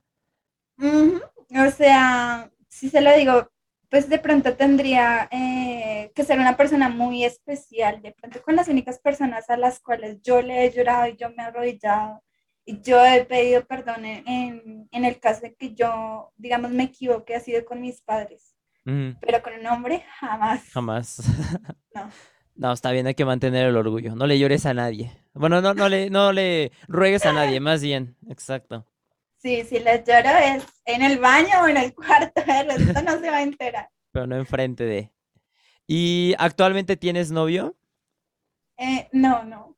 Creí que ya no éramos. Estás jugando conmigo. perdón, es que, es que se me hace muy cutre pedirlo así en, llamada o en. ¿Cómo se dice? En. Por, mensaje. En Among Us, ajá, exactamente. De que queda ahí todo descabezado. Esa, es, no, esa no es la manera correcta de, pedir que seamos no. Sí, no, tienes que ir, o sea, tendría que viajar ahí a, a Colombia directamente. Sí, no, tiene que hacerse en persona, fuerza. ¿Tú, sería, genial. De hecho, mis seguidores decían, ¿y si le pagamos el viaje? Ándale, ah, no juegues. Pero no. ¿Y cuántos novios has tenido?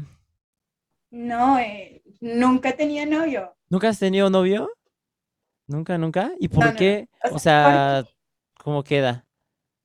Porque ah, he tenido de pronto es que sabes que yo considero un noviazgo como algo muy serio, o sea, las personas, digamos que se besan en una discoteca y ya dicen a la semana, soy, somos novios, ¿no?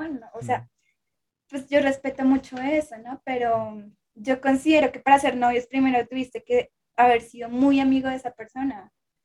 Y no me gusta conocer a un chico, besuqueármelo y al otro día decir somos novios y forzarlo a tener algo conmigo o al contrario. Entonces, he tenido pues amigos muy cercanas, muy queridos, amigos de besos, amigos de abrazos y todas esas cosas, pero no, yo no, una relación seria, no, de pronto la más seria pudo haber sido de seis meses, pero nunca dijimos somos novios, jamás. Entonces, por ahora no. Amigos queridos y amigas queridas también. Igual dirías, por ejemplo, o sea, entonces quiere decir que para que tú le digas a alguien como que lo amas, también quiere decir que es como muy, o sea, por ejemplo, para mí, decirle igual y te quiero a alguien, sí es como normal, o sea, un poquito como más, no, no diría como casual, pero más fácil que le llegue a decir a alguien te quiero, pero que le llegue a decir a alguien te amo, yo creo que igual también es como que el te amo es una palabra muy fuerte, igual y para algunos suena como que todavía medio anticuado, pero para mí sí es como de que tiene que ser así un, un sentimiento muy cañón, o sea, de que realmente lo que estás sintiendo por esa persona es demasiado fuerte para que le llegues a decir te amo. ¿Tú dirías que contigo es igual? Yo Mm, de pronto en vez de decírselo, se lo demuestro. Y es que hay muchas personas que sienten miedo cuando empiezas a demostrar mucho cariño, se asustan, ¿no? Les, les parece como extraño porque estamos tan acostumbrados a no recibir nada. Entonces, cuando tú te acercas y empiezas a demostrar como amabilidad, eh, cariño, preocupación, esa persona se asusta está, estamos muy masoquistas, nos gusta, eh, o sea, de verdad nos gusta que nos traten mal y cuando alguien hace eso, eh, em, tenemos la tendencia de, de, siempre escapar, de estar huyendo. Entonces prefiero no decirlo hasta que ambos nos sintamos cómodos de expresar eso para no asustarnos.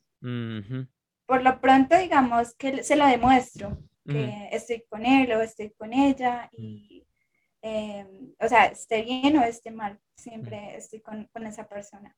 Ya, sí, igual más de acciones que de palabras, ¿no? Realmente. Ok. ¿Y crees que serías novia tóxica? ¿O crees que serías como... O sea, me refiero a que eres celosa. Mucho. ¿Sí? Soy muy tóxica. Soy muy tóxica.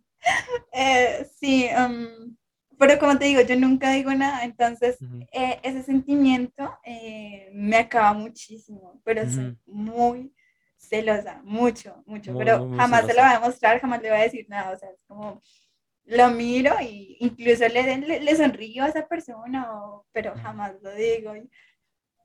Pero sí, soy muy tóxica. como que mientras te carcoma y como de, no. Yo lo que hago, ¿sabes qué? Es decir, démonos un tiempo y ya. Nada más como que... O sea, pero démonos un tiempo ya como que en lo que se te pasa o démonos un tiempo ya como que le das... Depende. Eh, pero sé que está mal, eh, lo adecuado es tener una comunicación asertiva, pero no sé, o sea, yo no, no lo hago así, entonces sé que está mal. Ya. Pues y si la otra persona, por ejemplo, te dice, o sea, por ejemplo, haz de cuenta que están y se enojan, ¿no? Y ¿Tú serías de arreglar las cosas luego, luego en el momento? ¿O serías de que se enojan y ¿qué tienes, amor? No, nada, a él después, o así, como que dejar después y como que se vaya acumulando a veces. Eh, en secundaria era muy de rogar, o sea, muy de decir, estás bien, necesitas un abrazo, quieres que te acompañe, quieres que vayamos, quieres que te ayude, quieres que...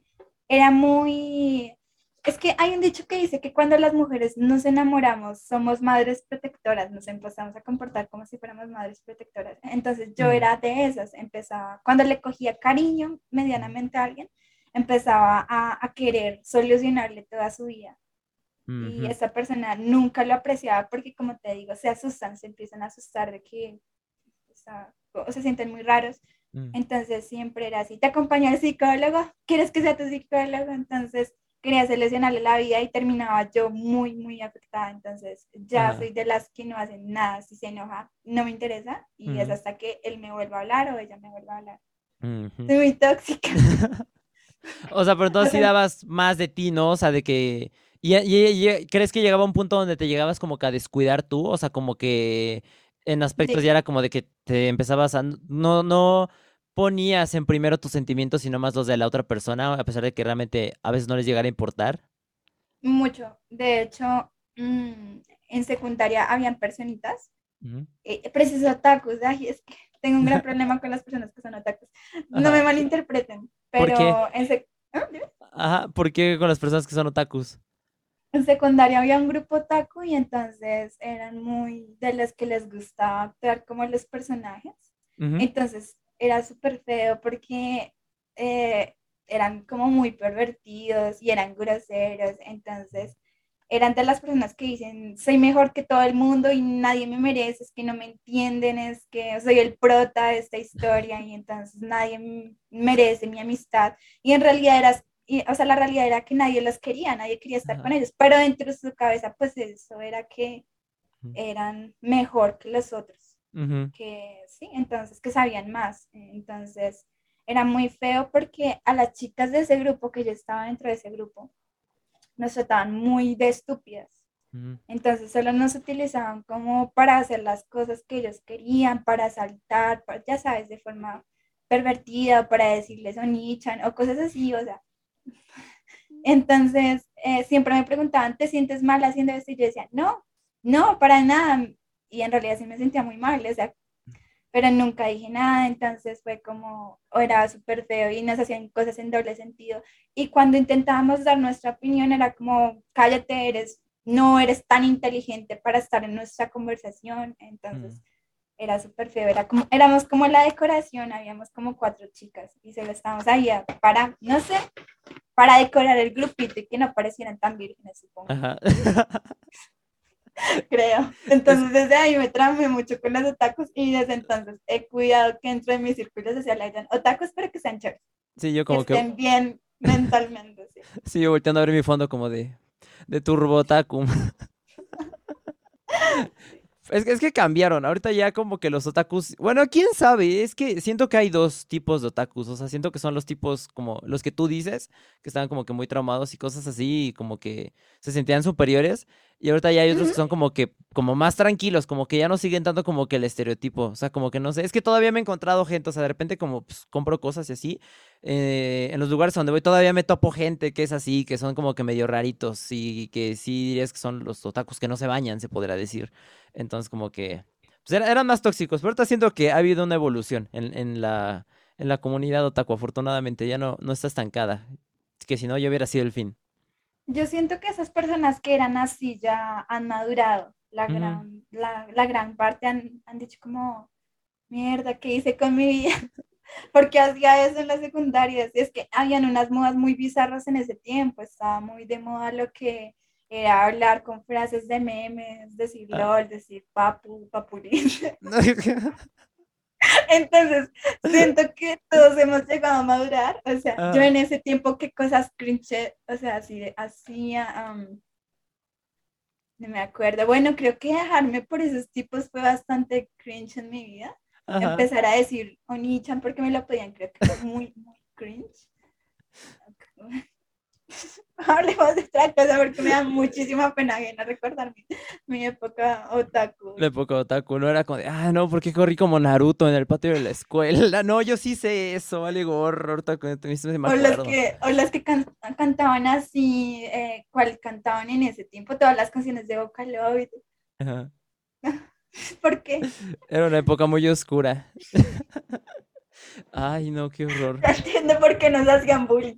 Sí, sí, ahora sí lo entiendes. Es que el bullying a veces es necesario. ¿Consideras tú que a veces el bullying es necesario? O sea, no, no fuerte, pero sí que de repente te hagan burlas como de no manches, si estás bien menso por haber hecho esto, cosas así.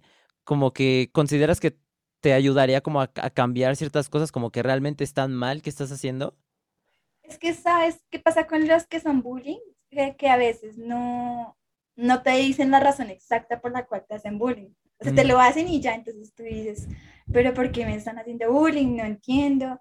Y años después es, ah, por eso. Yo creo que, yo creo que si te lo hubieran dicho directamente, oye, es que la verdad nos incomoda mucho que no te bañes y que empieces a cantar canciones así de la nada, es incómodo y es raro, o sea, todos nos está incomodando, ¿sí? Yo creo que uno hubiera reflexionado en ese momento, o tal vez no, uno hubiera, como que se hubiera ofendido, pero días después uno reflexiona y dice, bueno, sí, estoy haciendo como el oso, ¿no? Paremos. Entonces, pero, pero nunca te lo decían directamente, nunca. Tú sospechabas, obviamente, pero, pero hubiera sido, creo que mejor que, que, te lo dijeran. Yo considero que si, digamos, algo de alguien me molesta, eh, se lo digo, no le hago, no le hago bullying. Es que está mal, está mal aprovecharse de, de, una persona porque es diferente. Entonces creo que yo le diría más, oye, me estás incomodando de que me pidas que salte solamente porque eres un pajero. pero, no, pero no le diría, no le diría como, como que es un idiota, como que no sirve para nada. No. Ah. De pronto sí es un idiota, pero no se le diría así. Ya, ya, ya. Entonces ahí estaban. Hagan bullying, pero especificando la razón por la cual hicieron. No, no es cierto. No, no sean comprensivos. Incentivando incentivando, exacto. Sí, es como de háganlo, pero entonces en todo caso aclaren por qué se está sucediendo, para que no, no vayan a traumar a la otra persona. Sí, porque me imagino que llega a pasar, ¿no? O sea, de que es como de me hacían bullying, pero hay gente que no, no. Mm, conecta por qué les hacían bullying. Nada más es como de, es que me bulleaban en la escuela, pero nunca conectan como de, ah, es que hice esta tontería. O sea, hay gente que se queda así y se trauman. Y hay gente muy que se victimiza mucho. Hay gente que dice, no, pero es que me, me hacían bullying en la escuela. Y, y, después, o sea, siempre se están haciendo las víctimas. Pero hay gente que, que definitivamente es que se lo gana. O sea, por ejemplo, mis compañeros, las que yo te comentaba de esa época, se lo ganaban. O sea, era muy justificable el bullying pero pues dentro, lo que te decía, dentro de su cabeza ellos eran superiores, o sea, eran muy superiores. Pero pues dejarles ver a su fantasía, supongo que era la única manera en que se podían sentir bien con eso que les estaba pasando, pues allá ellos. Pues sí. ¿De qué me van a ver? Ojalá se den cuenta. Ahorita que dices, ¿hay, ¿todavía mantienes contacto con gente de tu escuela o con los que estudiaste o así? Mm, sí, no. Mm. Eh, las tengo agregados, pero yo no les hablo. O sea, mm. ellos ven mis historias y todo eso, pero yo nunca les hablo. De pronto, si ellos me hablan a mí, yo respondo, pero de resto no. ¿Y te han dicho algo como de qué opinan de tu contenido, de lo que han visto? ¿No te han dicho como de, ay, güey, tienes un buen de seguidores, qué padre? O, cómo lo hiciste? ¿O te han tirado algunos? O sea, ¿cuál ha sido su reacción de los que te han llegado a hablar? Mm, pues yo creo que nadie me lo ha dicho, pero yo sé que lo piensan. Mm. Es que yo era cristiana evangélica, entonces yo creo que mm. ellos están, madre, la, la, cristiana, la perdedora del, del salón, ahora sí, o sea, porque siempre dicen que el calladito ¿Qué más termina haciendo esto? Y yo era la calladita en ese tiempo, entonces yo creo que todos deben estar como súper choqueados. Porque sí, en primaria era cristiana evangélica, ya en secundaria no tanto, esto fue más obligación, una obligación que yo tenía con mi familia, pero siempre era la de las espaldas largas, ya sabes. Hasta las rodillas, ¿no? La que no habla, la de las mejores notas, entonces yo creo que esas personas nunca se imaginaron que yo terminara haciendo esto, ¿no? Pero nadie me lo ha dicho, o sea, nadie ha tocado ese tema. Ya, ya, ya, ya. Sí, fíjate que igual yo así como que, igual en la escuela era muy callado y todo, entonces ahorita, igual también nunca me lo han dicho, sé que están ahí, ¿no? Igual, pero igual nadie me comenta nada, nada más como de que, ah, igual, pero quién sabe, quién sabe qué piensan, la verdad, pero igual, hay de estar como que pensando algo ahí. Sí, sí, sí, ah, sobre todo eh, los chicos de secundaria me han visto. Los, los que sí me han llegado a comentar de pronto son los del internado. Yo tengo a gente agregada eh, en el internado que yo estuve, del ICBF, se llama así, y del orfanato y todo eso. Y tengo a gente agregada, ellos sí me lo dicen, es como, Dios mío, ¿qué estás haciendo en este momento? Méteme, agrégame, lo que sea. Ellos sí, sí frecuentemente están ahí eh, pendientes, constantemente pendientes ahí de, lo, que, de lo que haga. Mm. Y he querido eh, invitarlos para que todos hablemos de lo, de lo que nos pasó adentro y todas esas cosas, mm. pero no quiero minimizar las experiencias y siento que hacer contenido con base de, eh, al sufrimiento de otra persona es muy respetuoso, mm. así él quiera o ella quiera, porque muchos quieren hacerlo, pero creo que es un tema muy serio del cual no, no quiero hacer TikToks o no quiero hacer ese tipo de cosas porque se pierde la seriedad. Creo que es un tema muy em, grave, por así decirlo, pero de mí sí puedo decir todo lo que, digamos, ustedes quieren porque ya es decisión propia. De las demás, no, no quiero hacer juego de sus vidas y eso. Ya, ya, ya, como si como que sacarles como un poquito como que de provecho, ¿no? Como que nada más para... Sí, no quiero que se sienta así. Sí, porque jala mucho en redes, ¿no? Como que mostrar un poco el, las situaciones tristes y ay, pobrecito, y como que, pues no está padre, ¿no? Como dices, estarse victimizando realmente. Y se siente así, o sea, al principio las personas no lo toman como una, una victimización, es como lo que pasó con la situación del Tauret. Cuando inició todo el mundo era como, Dios mío, esta enfermedad es muy grave, qué triste, em, necesitamos darle más atención a ese tema, Mm. Eh, sí, todas esas cosas. Y ya después se saturó tanto que todo el mundo salió a decir que tenía tablet, que se le perdió la seriedad y ahorita pues tú ves que alguien crea un video con tablet y es lleno de burlas. Sí, ya no es algo que se respete porque se volvió fue una burla. Entonces, no quiero que con ese tema que yo pasé y otras personas han vivido, se vuelva una burla por estar tocándolo tan seguido y que se vuelva más contenido que que sí, que, que un tema que, que, se debe tratar con la seriedad que, este mismo requiere. Sí, es que es lo malo, o sea, como que ya la gente, es que ven, ¿no? Como que intentan copiar, como de, ah, le pusieron tantita atención a esta persona que dijo que tiene esto, pues yo también voy.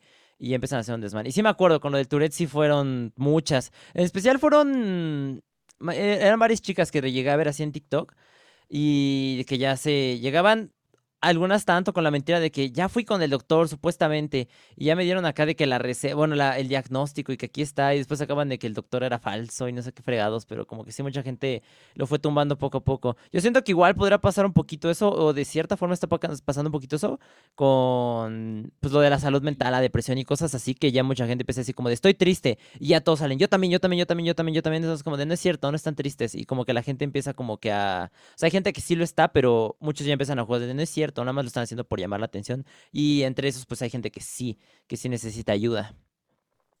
¿No? Em, por eso, digamos, no seguí hablando del, internado porque, porque no quería que se fuera por ahí. Eh, digamos, muchos me dijeron, ah, es que ayer subiste un video toda triste y hoy estás feliz. Pero es que yo todo el tiempo puedo estar triste porque si no van a decir eso, te estás victimizando por likes. Entonces yo conté mi experiencia y lo dije hasta ahí. Eh, obviamente eh, yo quiero hablar más sobre este tema porque si tengo alcance, ¿por qué no? O sea, quiero, digamos, que ese tema tenga una voz y todo lo demás, y que las personas se empiecen a enterar del grado de corrupción que hay detrás de los internados orfanatos en Colombia y a nivel de Latinoamérica. Pero no quiero que se vaya por el lado incorrecto, entonces eh, he estado pensando cómo hacerlo y que aún así eh, no se vuelva una burla, no se vuelva una moda, porque es que la gente no, no tiene conciencia. La gente le importa más un like que, que la experiencia de, propia de niños que en este momento están allá encerrados, porque hay gente que todavía está encerrada. Hay mm. niños que han pasado 20 años medicados, que no han visto a sus papás, que los han vendido, y a la gente no le importa, le importa más un seguidor, un millón de seguidores, dos millones. Pues quisiera meterlo poco a poco realmente. O sea, por ejemplo, yo antes, digo, no metía como temas así fuertes cuando empezaba. Este, antes era de que puros contenido de juguetes y todo felicidad y cosas así pero como que es irlo integrando poco a poco, como que para que la gente sepa que está ahí, que tú estás hablando de eso y que, no sé, en casualidad de que alguien te llegue a buscar por alguna razón que llega a ser de que, oiga, me está pasando esto y así, pues sepan que pueden ir contigo, ¿no? Igual y no que esté como turbo presente y de que todo tu contenido vaya sobre eso, porque también, pues, es, es que es lo malo, ¿no? O sea, ahí tienes que hacer un contenido a veces que llame mucho la atención para ir metiendo eso levemente, o sea, es como... Mm, mm, exactamente. Como los actores que hacen películas como taquilleras y después como que empiezan a meter cosas artísticas, se podría decir que es este rollo, como que haces algo que llame mucho, mucho, ya para ir metiendo cosas como de, como de concientización y de, de, ay, ¿cómo se dice? Este, mm, ay, se me fue el avión, pero bueno, el caso es que como para sacar un beneficio, o sea, para ayudar a la gente, pues ayudar a alguna causa, cosas con causa, eso es a lo que me refiero. Exactamente, lo has dicho tal cual y es triste, ¿no? Que para tener que, eh, o sea, que te tomen en cuenta, o sea, para hablar de algo que en verdad te moleste y te duela, tengas que hacer cosas que están de moda antes de. Y pues a mí me tocó hacer mucho eso y la verdad es un poco triste, porque esos temas a nadie le importa, seamos sinceros. Sí. sinceros, o sea, solamente les importa si vienen contados de alguien que ya tenga cierto grado de fama, pero si le encuentran o sea, lo cuenta cualquier persona X. Es como, ay, pobrecita, en fin, ¿y qué? Entonces, es bastante molesto, pero pues así son las redes. Pues sí. Y volviendo al tema de ahorita de lo de mm, del amor y todo eso, ¿qué requisitos dirías que hay que cumplir para tener una cita contigo? O sea, ¿qué tendría que tener el chico como para que digas que le vas a aceptar una cita como para que te guste tantito, como para que te llame levemente la atención? Tendrías que tener 86 años, problemas cardíacos muy graves, no mentiras. Eh, ser millonario. Sí, sí, sí, eh, principalmente eh, ser multimillonario. No, es mucho lo que yo pido. No, no, no. me gusta la gente que es genuina, que es auténtica. Me gusta mucho la gente que, o sea, sin importar en qué lugar estén, estén en la iglesia, qué sé yo, en el trabajo, en la casa, sean ellos mismos. Entonces yo creo que cuando se hace notar mucho, cuando yo veo ese tipo de personalidad en alguien, me atrae demasiado. Incluso yo mismo le invito a salir. Es como, oye, salgamos, eres demasiado interesante. Esas personas que son muy elocuentes, que son muy graciosas, eh, son amables, eh, me atraen mucho. Mm. Entonces siento que la cita sería igual de divertida, que no sería algo incómodo, que mm. no cambiaría si está conmigo. Sí, o sea, me gusta mucho eso. O sea, tú sí eres, Más de sentimientos, más de personalidad, ¿no? O sea... Más de personalidad, exacto. ¿Te fijas mucho en la, te fijas en la apariencia, aunque sea poquito? O sea, no, no te importa si está gordito, si está flaquito, si tiene cabello corto, largo, cosas así. O sí, aunque sea tantito. La apariencia es un placer visual, pero el placer visual no, no te va a conquistar por siempre. O sea, uno dice está guapo y el sentimiento te dura hasta que hables con él. Si hablas con él y es tremendo FIFA, pues es como, ya no lo ves guapo, lo ves como, como con mucho fastidio. Entonces, como en cambio, si alguien que no es de pronto atractivo ante la sociedad y tiene muchos amigos y es súper carismático, tú vas a decir, algo raro le veo en él y no sé qué es. Algo tiene, algo, sí, y empieza a llamar como tu atención y empiezas a, como a tener mucho interés por esa persona. Y cuando uno le gusta a alguien, o sea, dicen que el amor es ciego, entonces uno no se pone a ponerle cuidado que si está gordito, que si es moreno, que si es blanco, que si es rubio, que si es calvo. Mm. Uno le da igual, tú lo quieres y lo quieres con todos sus defectos, o sea, y con todas sus virtudes. Mm. Igual tú ves que el novio de muchas chicas es tremendoñero o es tremenda, sí que tú dices, pero que le vio ella en él, o sea, si no tiene futuro, si no tiene nadie, es porque la hizo reír. Realmente la apariencia no importa, eso es un engaño. Ajá, realmente es el... Hay una frase que es de verbo mata carita, entonces realmente sí. Exactamente, sí. Entonces, no, o sea, de pronto lo que te digo, apariencia, pero por puro placer visual, o sea, por de pronto para conseguir trabajo o algo así, se importa bastante la apariencia. ¿Y cuál sería tu cita perfecta? Mm, yo creo que la cita perfecta eh, sería viendo el final de Shingeki no Kyojin. Ajá. con, mucha comida. Ajá. Mm, y que, digamos, el chico eh, haya visto desde el primer capítulo, desde que estuve en emisión, y uno pueda compartir esa emoción, yo creo que esa sería la cita perfecta. Ah, ya, ya, ya. Va, entonces espérate, ¿cuándo es? ¿Domingo? No, pues todo sí me da tiempo, deja comprar mi boleto y yo sí, yo sí he visto desde el primer episodio ahí. A ver, Vamos manteniendo al tanto. Sí, tenemos una cita entonces. Sale el... ¿Cuándo es? No me acuerdo. Creo que no, no creo cuántos episodios faltan, pero pues ahí lo vamos siguiendo poco a poco. Pero ahí, le llevamos. Y este, mm, ¿eres romántica? Ahorita que decías, o sea, yo me imagino que igual y sí, ¿no? Porque como contabas de que te preocupabas más por las personas y todo eso, pero sí eras como Mm, ¿cómo te diré? Pues sí, de, estar como, como cursi, más bien, sería la palabra. Ah, soy muy romántica, demasiado. Eh, pero esto era más en la secundaria. Es que en la secundaria no tenía amor propio. Mm. Eso es lo que pasa. Tenía muchos problemas familiares y personales y no tenía amor propio. Entonces yo creí que, o sea, yo en ese tiempo creía que el amor era lo que otra persona pudiera darte y, o sea, en sí llenar tus vacíos emocionales. Mm. Eso no es el amor, pero en ese tiempo pues creía que sí.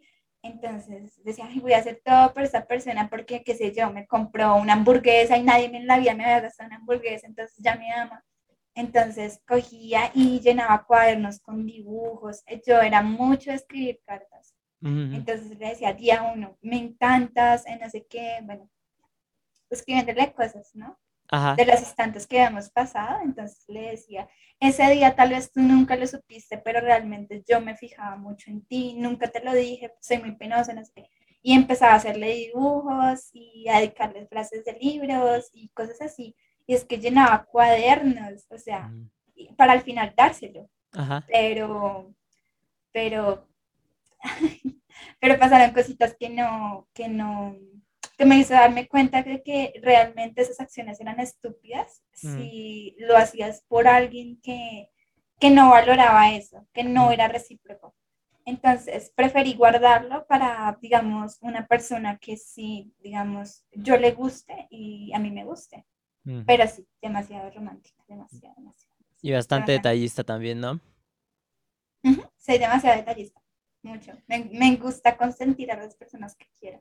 Se siente ver la reacción de la persona, se siente bien que, digamos, darle una sorpresita y, y, ver que, le guste o cuando no le gusta es feo, pero que le guste. Entonces, es bonito meterle esfuerzo y dedicación a, cositas. fortalece la amistad. sí, para ver la reacción y todo, ¿no? ¿Y cuál es el detalle o regalo que puede conquistarte así? O sea, igual también te gustan las cartitas o no sé, igual y que te cocinen algo. Eh, yo creo que el regalo, mm, no sé, si me gustan, pues de hecho todos los objetos que yo tengo son tipo así, entonces son como color pastel, son como algo cool. Me gusta mucho esas cositas, me gusta coleccionar juguetes pequeños, así. Entonces, si alguien me llega y me da algo así con un chocolate, para mí es muy bonito. Me gusta, entonces creo que soy muy sencilla. No sé si se llama, o sea, no sé si se la llama sencilla o fácil, pero no, pues, no, sencilla. Soy muy, agradecida con cositas así, detallitos, bobaditas. Para mí es muy bonito, pero siento que el mejor regalo que te puede dar una persona es estar ahí para ti. De pronto, aunque estés calva y fea, o así tengas una enfermedad y no te veas tan bonita, o no tengas como esa energía para estar riendo todo el tiempo mm. y aún así la persona se queda ahí contigo, creo que ese es el mejor regalo. Ajá. Que te demuestres. Las acciones, pasamos otra vez a hablar de las acciones. Sí, que estén en las buenas y en las malas. Sí, eso es muy bonito. ¿Y has salido con algún fan o algún seguidor? No, por motivos legales, no ah. creo que se pueda. No, o sea, realmente no creo que lo haría porque usualmente eh, el fandom te idealiza mucho. Ellos solo ven lo que tú muestras en redes, ellos en realidad no te conocen. Y no solamente es conmigo, es con todo el mundo. O sea, toda, toda persona que tenga cierto alcance en redes y ya tenga un perfil y lo demás, eh, no, no es real, no es así. Yo creo que el único que es real en redes es Wanda ¿Sabes quién es? Mm, mm, mm, no. Un colombiano. Ajá. ¿Wanda? Bueno, los que lo conocen. Ajá. Yo creo que porque él no, él se muestra así, o sea, él incluso muestra cuando se está bañando, así todo lagañoso, todo vuelta mierda, O sea, él no le importa mostrar sus gorditos ni nada. Yo creo que él es el único auténtico, porque ese es su, su humor, ¿no? Mostrar cómo es sus ataques de rabia, sus momentos de felicidad. Pero de resto, nadie, o sea, todo el mundo es falso. Ay, de pronto también, pero de resto todo el mundo es falso. O sea, todos tenemos una personalidad creada. Ajá. Yo creo que la persona que me quiere en redes eh, me tiene demasiado idealizada.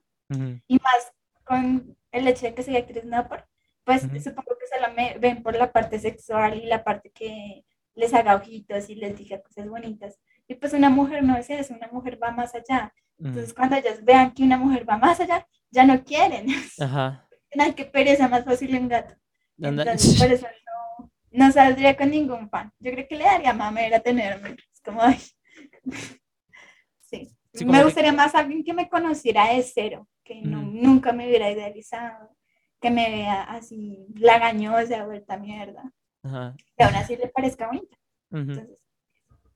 Sí, porque si no, como que nada se esperarían como que algo erróneo, ¿no? Como de, ay, sí, igual y si ando conmigo acá, estar de, no sé, igual y calenturiento todo el tiempo, o cosas de ese estilo, ¿no? Como que. Sí, o sea, sí, igual. Pues he conocido amigos por redes, igual eh, ellos me han conocido por TikTok, y aún así, a, pesar de que somos amigos, o sea, no han sido seguidores de no por ni nada de eso pero me conocieron más por el área de, sí, de TikTok y eso. Y a pesar de que no somos nada, em, aún así me idealizan, me tienen súper, hiper, mega idealizada. A pesar de que ya nos vimos y hemos hablado, me siguen teniendo idealizada. Y cuando me conocen en uno de mis arranques reales, es como que, ¿quién eres tú? sí, entonces, por eso. ¿Y has tenido algún fan tóxico así clavado, así tipo casi casi acosador? Sí, de hecho, hace no tanto tiempo hubo uno que me empezó a enviar mensajes de muerte. Empezó a decir como, no puedo decirlo explícitamente porque no censura, pero empezó a decir como, ojalá te arranquen la, ojalá te y ojalá, muchas cosas.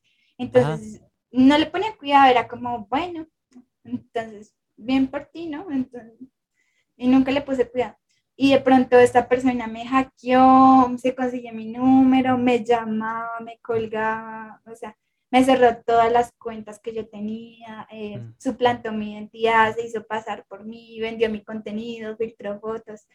Era horrible, entonces me empezaba a decir, como te lo dije.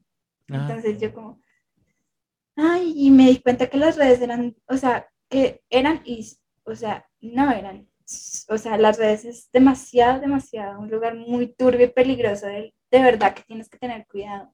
Sí. Eh, por eso uno no puede mostrar su yo real porque puedes exponer mucho a tu familia, esos que ponen a la mamá a bailar, a hacer el oso, o al papá a hacer el oso, o sea, digo, tengan cuidado porque uno no sabe en qué momento las cosas se pueden salir de control. Y eso me pasó a mí, o sea, me gané una persona súper tóxica, una persona que realmente quería hacer lo que yo hacía y no pudo. Mm. Entonces, lo que decidió fue robarse todo de mí mm. y pues eh, ganar con eso, ¿no? Pero fue muy feo para mí porque tal vez para ustedes no se sienta como turbio, mm. pero para mí sí lo fue porque era la que recibía las llamadas y eso. Entonces yo sentía que literalmente en cualquier momento iban a entrar y me iban a matar o iba a salir y me iban a matar o entonces yo lo que hacía era vestirme de hombre y salir porque es que la verdad que yo no podía. Con el miedo lloré muchísimo, casi tuve que ir a terapia, o sea, fue horrible y yo no quería regresar. Los que me motivaron fueron los mismos seguidores que me encontraron por ahí me dicen, vuelve, retoma las cosas que estabas llevando, no te dejes. Pero fue muy feo, la verdad. Fue algo muy feo. O por el mero hecho de, de, estar frustrado, ¿no? O sea, no como... O sea, porque quería algo en específico o nada más fue de, va a estar fastidiando y así. No tengo ni idea, no tengo ni idea, o sea, nunca me lo dijo ¿Por qué? O sea, jamás. Porque como yo no le puse cuidado al inicio, se enojó muchísimo más cuando yo no le puse cuidado. Entonces, yo no sé cómo hizo, pero pues logró afectarme bastante. Y es gente que odia sin razones, que cuando tú no conoces a alguien y tú tienes un concepto, porque, o sea, tú tienes un concepto de esa persona, tú sacas tus, tus propias conclusiones de lo que es la persona. Sí, entonces, si a ti no te cae bien la persona, empiezas a tener muchos prejuicios. Entonces, esa persona se llenó de, muchos prejuicios y empezó a decirme travesti, cosas así, negra. Entonces, creo que era una persona muy racista, muy homofóbica y pues quiso lastimarme. Y a pesar de que yo no soy travesti, pero dentro de su cabecita sí lo era. Entonces, pues eh, fue muy feo. Sí logró afectarme mucho, pero yo considero, soy creyente en Dios y gracias a Dios, pues eh, logré levantarme. o sea, yo no quería volver, la verdad. Yo dije, no voy a poder, no lo voy a lograr. Esta persona hizo lo que quiso conmigo pues lo logró, pero pues las cosas ya se calmaron y estoy bien. Espero que esa persona pues pueda eh, encontrar paz interior y darse cuenta que acosar no, no es la manera. Que si hubiera querido crecer en redes, me lo hubiera hecho, me hubiera hablado y me hubiera pedido consejos, una colaboración o algo así. Pero pues la solución más fácil que él eh, tuvo en cuenta fue atacarme. No, qué horror. Y ahorita que me estabas diciendo de que dices que tienes que tener mucho cuidado con lo que muestras y, por ejemplo, de no mostrar tu familia y todo eso, eh, entre la persona detrás de Mew y Mew, ¿hay mucha diferencia o es más o menos? Lo que pasa es que Mew es un concepto muy idealizado e utópico de la persona que yo quiero ser. Mew es una persona muy positiva, es una persona carismática, tierna, horny, y yo no soy así todo el tiempo. Entonces, Mew es una persona que si le caiga un ladrillo en la cabeza va a estar feliz y va a estar horny.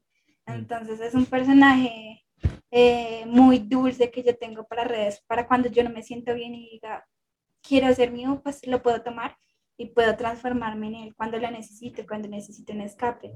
Pero yo realmente, en la vida real, como te digo, soy muy temperamental, soy perfeccionista eh, y soy muy sistemática. Entonces, en todo lo que yo haga, quiero que las cosas me salgan muy bien. Cuando no lo logro, me frustro, entonces es como lo vuelvo a intentar, pero aún con el doble de esfuerzo, así me tenga que, o sea, enfermar a cualquier cosa, eh, me esfuerzo mucho para que las cosas me salgan como yo quiero. Y soy muy seria, entonces, eso es lo que pasa.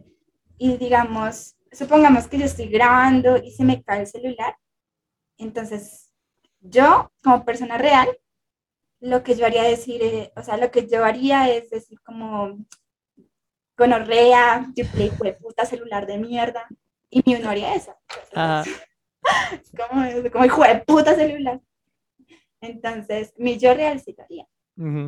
Mío, no, ella es calladita. Ajá. Sí, de hecho, creo que estaba viendo los. Creo que una vez subiste un video de bloopers, ¿no? Que cuando llegaba a fallar algo que estabas grabando y se caía el celular y creo que una vez te pegaste en el piso también, ¿no? Yo soy muy grosera. Es que la gente no, lo sabe, pero yo por cualquier cosa digo muchas groserías. Bueno, soy colombiana, creo que es normal decir muchas groserías. O cuando, digamos, alguien en la calle, cualquier cosa. Yo soy muy, muy, muy, eh, ¿cómo se llama eso? Em, soy muy em, protectora. Entonces, si alguien se acerca a mis padres o a mis amigos o lo que sea, yo soy la que salgo y la que peleo. Entonces, siempre es como, ¿qué, piro? ¿Se va a parar o qué? Venga, se Yo no lo haría, mío estaría por allá, por, protéjanme, por favor.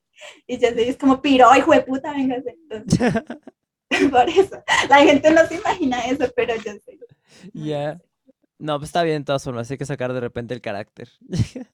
Y es que mío habla con esa vocecita que es como así, tan bonita, y uno no puede hablar todo el tiempo así, yo soy muy seria, entonces yo tengo que estar recta, entonces cuando estoy en redes es como haciendo cosas como así, inocente. Y no soy así realmente. Eso pasa. ¿Y qué piensas de la gente que dice que trabajar para el Jubo, hacer contenido para el Jubo, en general también un poquito en redes es para gente vaga, que como que no se quisieran esforzar y como que dicen, ah, es que se fue por la vía fácil? Pues eh, no los juzgo porque realmente considero que todos tenemos eh, una diferente percepción hacia las cosas. Entonces, si tú eres religioso, tu percepción hacia este mundo del Jubo va a ser... Eh, de una manera no tan correcta, o sea, no lo vas a ver como algo bueno. Si tú eres otaku, vas a verlo como algo muy bueno. si tú eres mujer, vas a verlo como de una manera machista y una industria explotadora y negra. Y en cambio, yo que trabajo en esto, yo lo veo como, o sea, de una forma artística. Yo lo veo de una forma, es creación de contenido, o sea, netamente creación de contenido. Es como ser youtuber, es como ser TikToker, es crear contenido y subirlo a una plataforma y estar eh, al pendiente de tus seguidores, de qué les gusta, de qué no les gusta. Es actuar, es bailar, es cantar, es reír. Es exactamente lo mismo mezclado con una dosis de sexualidad y, de sensualidad también. Y es aprender a, conquistar a un grupo de personas. Y eso no es fácil. Todo lo que tenga que ver con redes no es fácil. Eh, tiene su sacrificio, tiene eh, su, su, esfuerzo por hacer crecer tu cuenta y tus seguidores y esto requiere mucho tiempo, mucho trabajo y sobre todo mucha estabilidad mental. Si tú no tienes estabilidad mental, si tú tienes depresión, si tú tienes eh, inseguridades contigo misma, con tu cuerpo, con tu imagen, siento que esto te va a llevar hacia abajo y no, no a crecer, porque en, en el mundo de a ti te critican todo, a ti te critican la cara, a ti te critican el cuerpo, te critican otras cosas. Entonces, si tú tienes inseguridades, no te recomiendo meterte en esto porque es que te van a acabar. Entonces, eh, digamos, yo soy trigueña, de pronto no se me nota por el maquillaje, pero yo soy trigueña, se me ven los brazos, soy trigueña, y por eso también he recibido hate, pero a mí no me importa porque al fin y al cabo yo me enorgullezco por mi color de piel. Soy colombiana, soy trigueñita, entonces también me critican porque soy planita o cosas así, entonces pues realmente es mi cuerpo, ¿no? Entonces, yo soy la que me siento bien y feliz y así mismo lo demuestro en mi contenido. Entonces, eh, pues nada, eh, si me preguntan por qué digo planita y tengo tremendas chichotas, porque muchos no saben, pues esto es un disfraz, esto es un personaje, obviamente pues como contaba, yo separo mi yo real de, lo, de las redes porque es peligroso mostrar mucha autenticidad en tu contenido mucho de ti, porque estaría exponiendo, o sea, a mi familia y también expongo a mí misma. Entonces trato de dividir esas dos áreas y no es un trabajo fácil. Los que quieran comprobarlo, créense una cuenta de Who y empiecen a crear contenido y verán pues que todo requiere sacrificio. Cualquier trabajo que tú hagas en la vida requiere sacrificio. Sí, es que sí conlleva muchas cosas. Sea, mucha gente decir como de, ay, sí, nada más me grabo acá en mi momento donde ande acá de caliente y ya. Con eso la armo y así, ¿no? Pero pues son, son cosas que son más allá. O sea, ya se llega como que a profesionalizar mucho, ¿no? O sea, yo he visto, por ejemplo, incluso en las en la, lo vi más en las chavas que suben las fotos al OnlyFans, ¿no? Y cosas de que ya hay que comprar esto para hacer el traje, el disfraz y las fotos y la cámara y la luz y todo eso. Y de hecho algo que muchas personas no piensan es que OnlyFans es muy difícil. La gente lo muestra como lo más fácil de la vida y OnlyFans no es tan, tan fácil porque es, es, es ventas, es que OnlyFans es vender y para, o sea, que tú puedas vender y tú puedas ganar, tú tienes que tener carisma, tienes que tener cierto grado de belleza, tienes que tener mucha personalidad, porque es convencer a un grupo de, personas en invertir en ti. O sea, como muchos dicen, ¿para qué pagar si lo puedes ver gratis? Solo los idiotas lo hacen. Y no es ser idiota, es que ellos están cautivados por una mujer que tú, o sea, la capacidad de vender su contenido. Entonces, los que dicen que es fácil, créanse, o sea, lo, que yo les invito es eh, a crear una cuenta en OnlyFans y verán que es que es muy difícil vender, eso realmente, y es más difícil aún cuando tú subes una foto de tus pies ahí creyendo, ay, dinero fácil, ya, ya me gané la lotería, y ah. nadie te compra, es como dices, soy feo porque no le gusta a la gente y a muchos les ha pasado, solo que nadie habla de eso, eso es mm. algo que nadie menciona, pero ya sé, muchos se sienten como, esto no es para mí y se sienten muy humillados. Es que sí es difícil. No, es que, o sea, y en general también, por ejemplo, yo lo he experimentado, o sea, para mí, el que alguien ya invierta dinero en ti, o sea, por ejemplo, yo lo he vivido en, en el Twitch, o sea, por las suscripciones. Me acuerdo que antes me decían, ábrete el miembros del canal, que antes era en YouTube, cuando nada más era YouTube. Pero en Twitch, o sea, para mí el hecho de que alguien ya pague una suscripción, así sea poquito dinero, o te done, o cualquier cosa así, ya es algo bastante sorprendente, porque quiere decir que realmente le gusta, o sea, como dices, realmente se cautivó, realmente le interesaste y todo, para llegar a, gastar su dinero en ti, ¿no? O sea, ya es algo bastante cañón. Igual en las chavas de OnlyFans, para que los mantengas mes a mes ahí manteniendo a, a tu audiencia y todo eso es realmente algo que cuesta bastante trabajo, ¿no? O sea, y que bajas y a veces como de por qué pasó y vuelve a recuperar y tienes que volver a, recalcular qué es lo que estabas haciendo mal o con qué puedes volver a traer a la gente y todo eso. Entonces sí es algo que, que sí cuesta trabajo y que no cualquiera puede hacer. O sea, sí es un trabajo, es un trabajo difícil. Eso te iba a decir, es que las de OnlyFans no es que te cautiven una vez y ya, porque una suscripción en OnlyFans va desde los 5 dólares hasta los 25 dólares así promedio. Y no es cautivar una vez y ya, porque es que te pagan eso y ya, o sea, es, o sea, es una, como Netflix, tú pagas y es una mensualidad. Tú tienes que todos los meses estar cautivando a la persona. Y eso es muy mamón. eso es muy mamón. Eso es ser un producto, ¿no? Al fin y al cabo, no es, es ser el objeto, no, sino saber utilizar tus dotes dados por Dios para, para vender al fin y al cabo y eso, eso no es fácil porque todas tienen, todas las mujeres tenemos senos, todas las mujeres tenemos curvas, todas las mujeres tenemos de pronto carita que para algunas les gusta y otras no, pero crear una personalidad cautivadora a base de ello y poder lograr vender una suscripción todos los meses a, a un grupo grande de personas es tener un talento. Te lo digo que yo no lo he logrado.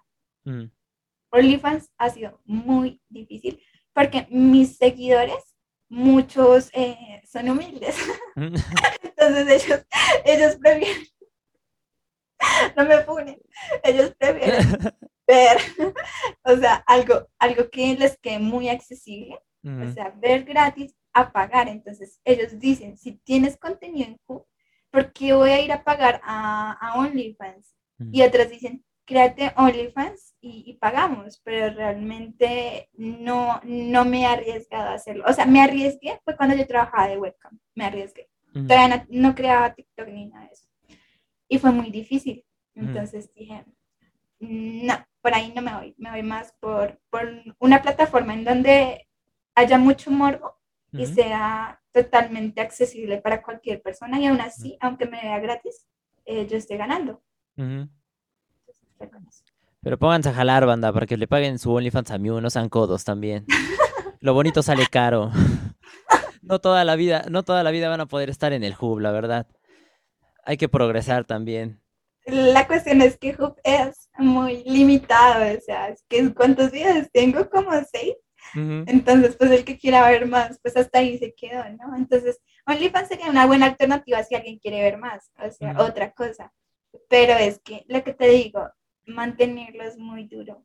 Es también un gran esfuerzo. Y siento que con lo que ya tengo por hacer ahorita es como suficiente. Voy a ver si me animo. Para que no te quemes más, ¿no? Como que sabes de que, ay, el estrés, ¿no? Sí, es que genera mucho estrés, sinceramente sí. Y ahorita que me dices que antes de lo de que hacías de webcam y todo eso, cuando hacías webcam, ¿ya existía Mew o Mew empezó a existir hasta que entraste en TikTok? Mew empezó a existir desde que entré a TikTok y Mew no se iba a llamar Mew, mm. Mew se iba a llamar New, porque es mm. que cuando este hacker me acosaba, eh, cuando yo volví a empezar, porque muchos me dijeron, ven, pero es que si tú te rindes le vas a dar el gusto, entonces yo dije, bueno, está bien, y lo volví a intentar, entonces fue, me dijeron, ponte una máscara y no, no reveles tu identidad para que él no te reconozca y él no te encuentre. Mm. Entonces empecé a hacer cosplay del juego del calamar, y inicié con esa, y yo no mm. tenía planeado quitarme la máscara, entonces iba a poner mi nombre de usuario New Secret, que es como nuevo secreto, secreto. por el incógnito de que ellos no iban a saber quién era, pero New ya estaba registrado, o sea, mm. todo el mundo se llamaba New, entonces mm. eh, dije, bueno, cambiemos la N por una N y quedó Mew, mm. Mew Secret, y de ahí nació, y después me aburrí, o sea, el juego de calamar lo quemaron tanto, y yo me aburrí y dije, ay no, pues me vale madres, y volví a mostrar mi cara, y como salió la animación, de mi Mendash. Dije, bueno, me voy a ir por ahí. Y a designación. ¿Y cómo ha sido tu desarrollo en redes? O sea, ¿sientes que ha sido progresivo? O sea, que conforme fuiste haciendo cosas, fuiste subiendo de, como de poquito en poquito, más o menos, o como que dos, tres, o de repente sientes como que hubo algo que de repente fue como que llegó y ¡paz! empezaste a subir de golpe. Es que mm, yo siento que esto para mí ha sido muy tipo milagros inesperados, porque es que la verdad que lo que yo digo, yo nunca creí que tuviera algo que a la gente le pudiera interesar o que fuera divertido, es que yo no sé bailar, eh, yo, o sea, entonces dije, no, TikTok es de baile, yo no sirvo para eso, entonces eh, cuando empecé a crear videos así, me empezó a ver gente, fue como que me emocioné muchísimo. Entonces dije, oh Dios mío, a la gente le gusta y no sé por qué le gusta. Tal vez sea por dos razones. Entonces, pues cuando yo encontré, conté lo del internado realmente y me dieron ese apoyo y la gente me comentaba, es que yo no sé cómo, o sea, pasé de hacerme una paja contigo a verte más allá de eso, a verte como una persona. No sé cómo te cogí cariño. Entonces yo tampoco lo podía creer. Me provoca responderles, yo tampoco sé, porque realmente jamás creí que me llegaran a escuchar, creí que solo les importaba eh, eso y nada más. Pero cuando demostraron que sí me apreciaban en ese sentido y que de pronto sí les causaba empatía mi situación, fue muy bonito. Entonces yo a todos les tengo mucho cariño, a las personas que me siguen les tengo demasiado, demasiado aprecio y siento que TikTok es una plataforma a la cual se le debe dar eh, la importancia si quieres crecer. Tienes que ser constante con el contenido. Pues yo no he podido hacerlo mucho por lo que me pasaron varias cositas de las que te he contado. Pero si quieres crecer, pues nada, eh, ser constante y eh, dale lo que ellos buscan mezclado con lo que a ti te gusta. Y ya, creo que las cosas pueden funcionar muy bien para ti y todo el mundo puede hacer cositas en, en la plataforma. Realmente aquí hay mucha diversidad. Hay personas desde lo más bizarro de este mundo hasta lo más perfecto, idealizado que, que podemos tener. Entonces, creo que para mí ha sido algo muy divertido. Estar aquí ha sido divertido, ha sido terapéutico, me divierte mucho.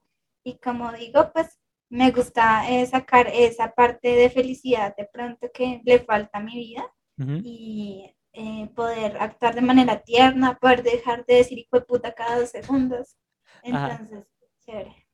Y ahorita con eso ya tienes, por ejemplo, ¿Tienes alguna meta o planes a futuro para tu contenido?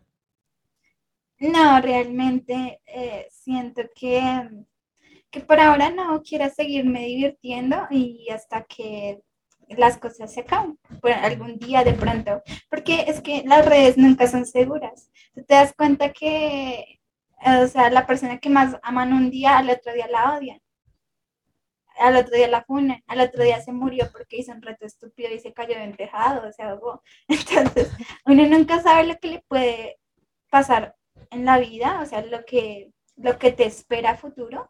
No sé si vaya yo a ser monja en un futuro, o sea, no, no tengo ni idea, entonces, realmente prefiero no tener planes y seguir juiciosa, seguir creando contenido eh, y, ya, y seguir haciendo retos y seguir hablando de mi vida, seguir escuchándolos a ustedes, hasta que algún día, por alguna razón X, pues tenga que dejarlo o tenga que terminar.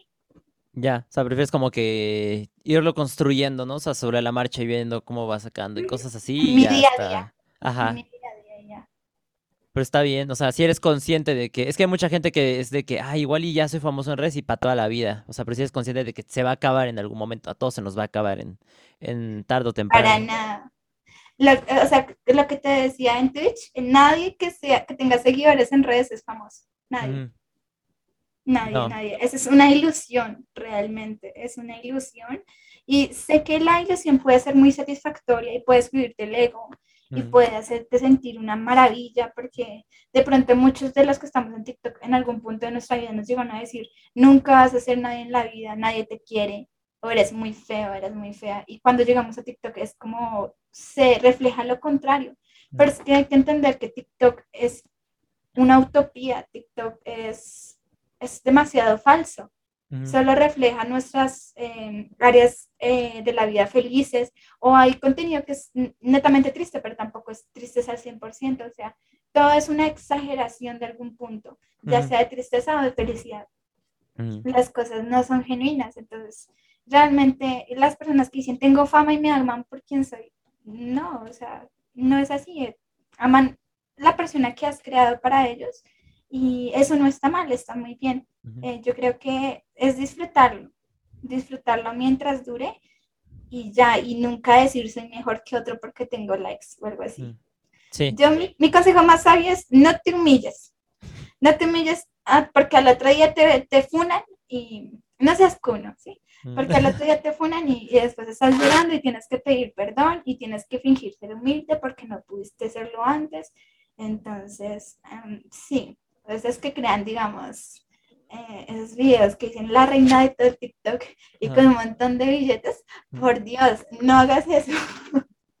no lo hagas. Y si lo haces, di que es bite, o que sí, o, que es eh, una broma, un Un experimento social. Sí, un experimento social, exacto. Pero nunca lo hagas en serio porque es que al fin y al cabo si se acaban las redes, si se va el internet, ¿quién eres? Si te quedas sin para comer, si se te muere tu mamá o algo así, ¿quién se va a preocupar por ti? Nadie. Nadie va a, ir a tu casa a darte de comer porque eres famoso en TikTok. Eso no va a pasar. Entonces, lo harán alguna vez, de pronto dos veces, porque publicaste un video llorando. Pero para toda la vida, nadie te va a querer demasiado para hacer eso. Entonces, siento que hay que tener mucha humildad con esto y aprovecharlo de la mejor forma, de manera creativa y, si puedes hacer cosas buenas, eh, hazlo. Si puedes hacer donaciones a gente que de verdad lo necesita, que no tiene tiempo para que estar creando videos todos los días, porque hay gente que sí trabaja y tiene vida social y hay gente que tiene muchas responsabilidades y no tiene pues el tiempo para estar bailando y haciendo cosas, pues ayudarlos, ¿no? Gente en la calle que no tiene para un celular, que no tiene para un aro de luz, eh, ayudar. Si está en tus manos, ¿por qué no? Si realmente no, si tienes la plataforma, pues, y si no te cuesta trabajo ni nada, no te quita nada realmente, estás ayudando a gente. ¿Y cómo te afecta o si es que te llega a afectar el hate que llegas a recibir en, redes?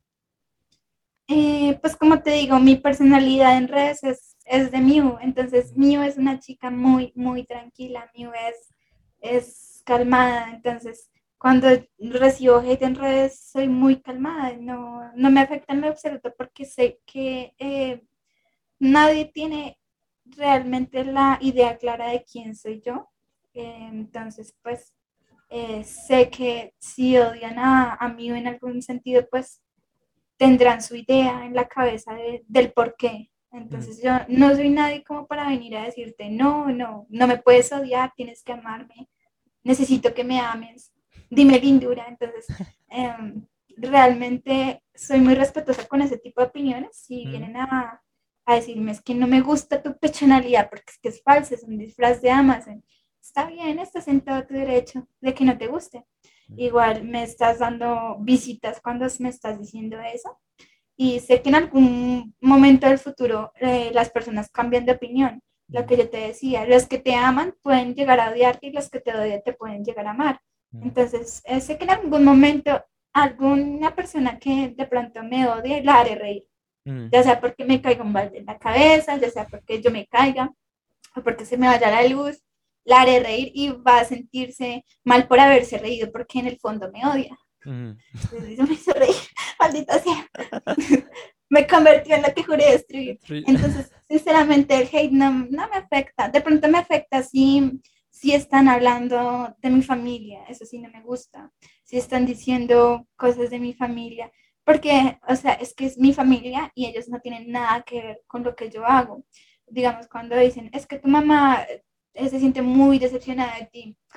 Sí, en cierto sentido, tal vez si se llega a enterar, es probable que sí, pero siento que eso ya es algo más personal y que si algo llega a pasarme a mí por eh, estar creando cosas en internet, quiero que me pase a mí, no quiero que me afecte a mi familia, que la afecte a ella, porque al fin y al cabo ellos piensan que me duele por pensar de que, de que mi mamá se decepciona de mí. No me duele por ese sentido, sino me duele causarle un estrés innecesario a una persona que yo amo.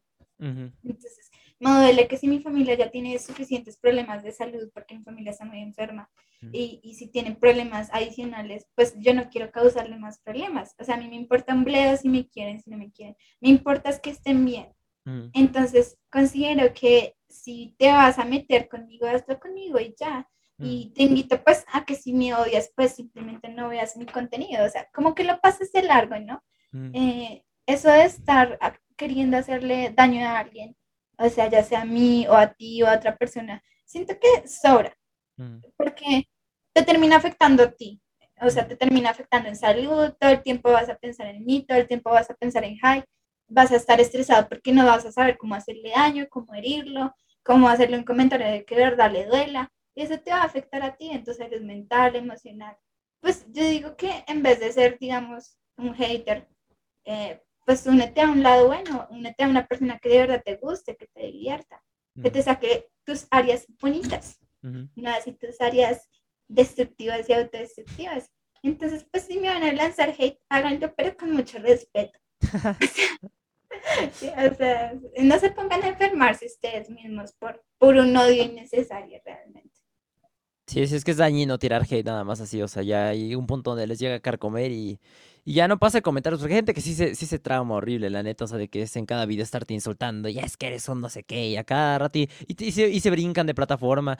Me, pasa que están en TikTok y los bloqueas, y se brincan al Twitch, y después ya me bloqueaste en Twitch, perro, y se brincan al Instagram, y así sucesivamente, entonces como que sí, se, se, dañan más ellos que a ti, porque, o sea, ellos se tardan cuánto, eh, lo que escriben, por ejemplo, el mensaje, ¿no? En pensar el mensaje, en escribirlo, y a ti te toma, ¿qué? Nada más pucharle un botoncito y bloqueas a la gente, y ahí quedó, y ni siquiera les haces caso, hacen más daño a ellos que a ti realmente.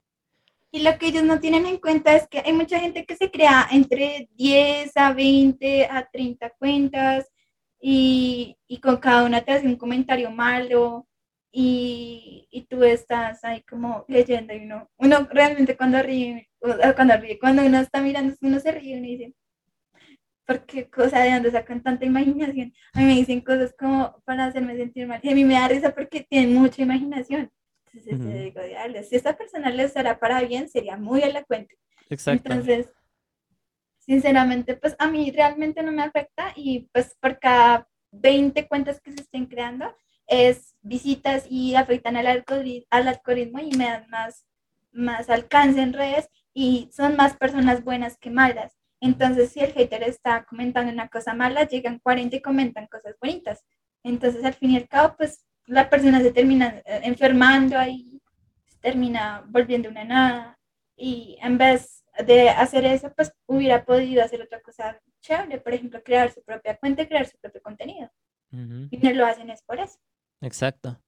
¿Y qué piensas de repente así con, bueno, de repente el y así, cuando llegan como a, a confundir si, si te dicen que eres hombre y así? O sea, pues de que dicen, ¿será o no? Es que yo siento que la gente está muy traumada con las mujeres trans. Yo siento que a muchos hombres, muchísimos hombres en serio, les gustan las mujeres trans, pero no lo aceptan y tienen un, un odio interior que dicen, no me puede gustar esto porque esto no es, esto no es natural, esto no es, o sea, sí, esto no es... No, no, sería lo correcto, ¿no? No sería lo correcto, entonces dicen, es que es una mujer trans, la, la odio, pero cuando, cuando alguien dice odiar a alguien, crea un punto de obsesión, ¿sí? Porque mm. siempre estás pensando en, en, esa persona y siempre estás pendiente de su vida y todo lo que haga, tú estás detrás. Mm. O sea, alguien que te odia siempre está detrás de ti, siempre, así en lo oscurito mirándote.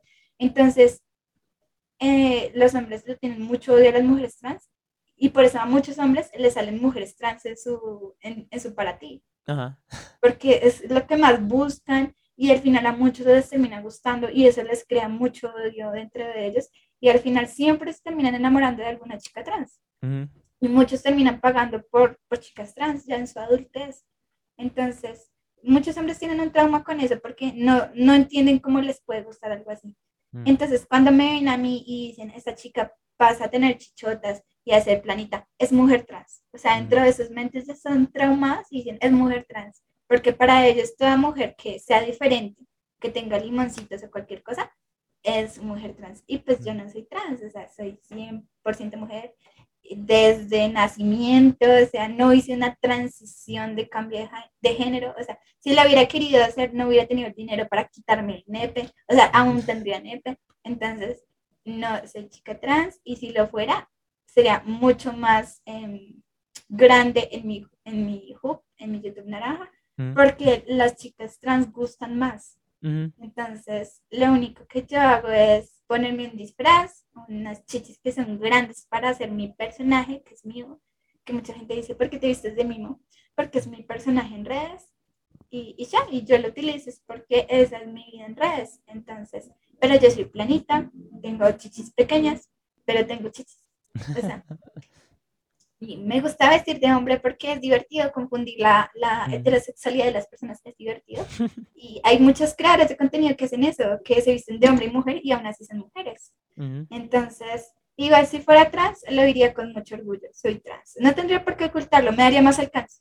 Entonces, eh, yo amo mucho a las mujeres trans, son muy valientes, pero no soy trans y pues si alguien me odia por ser trans y cree que soy trans, a pesar de que le estoy diciendo que no, pues ni modo, mm. no puedo hacer nada.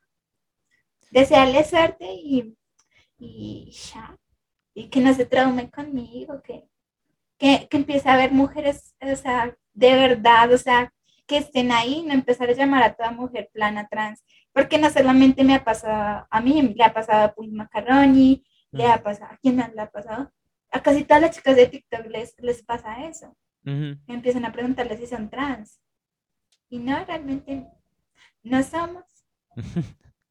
Solo hacemos post de Pues sí. Bueno, Miu, de verdad, eh, eso sería todo. Muchísimas gracias por haber aceptado la invitación. De verdad fue desde la primera vez que hablamos en Twitch, de hecho. O sea, fue una conversación bastante interesante. O sea, después de haber jugado Mongos y todo eso. Es que nos quedamos platicando un rato y la neta, pues, te es una persona muy interesante.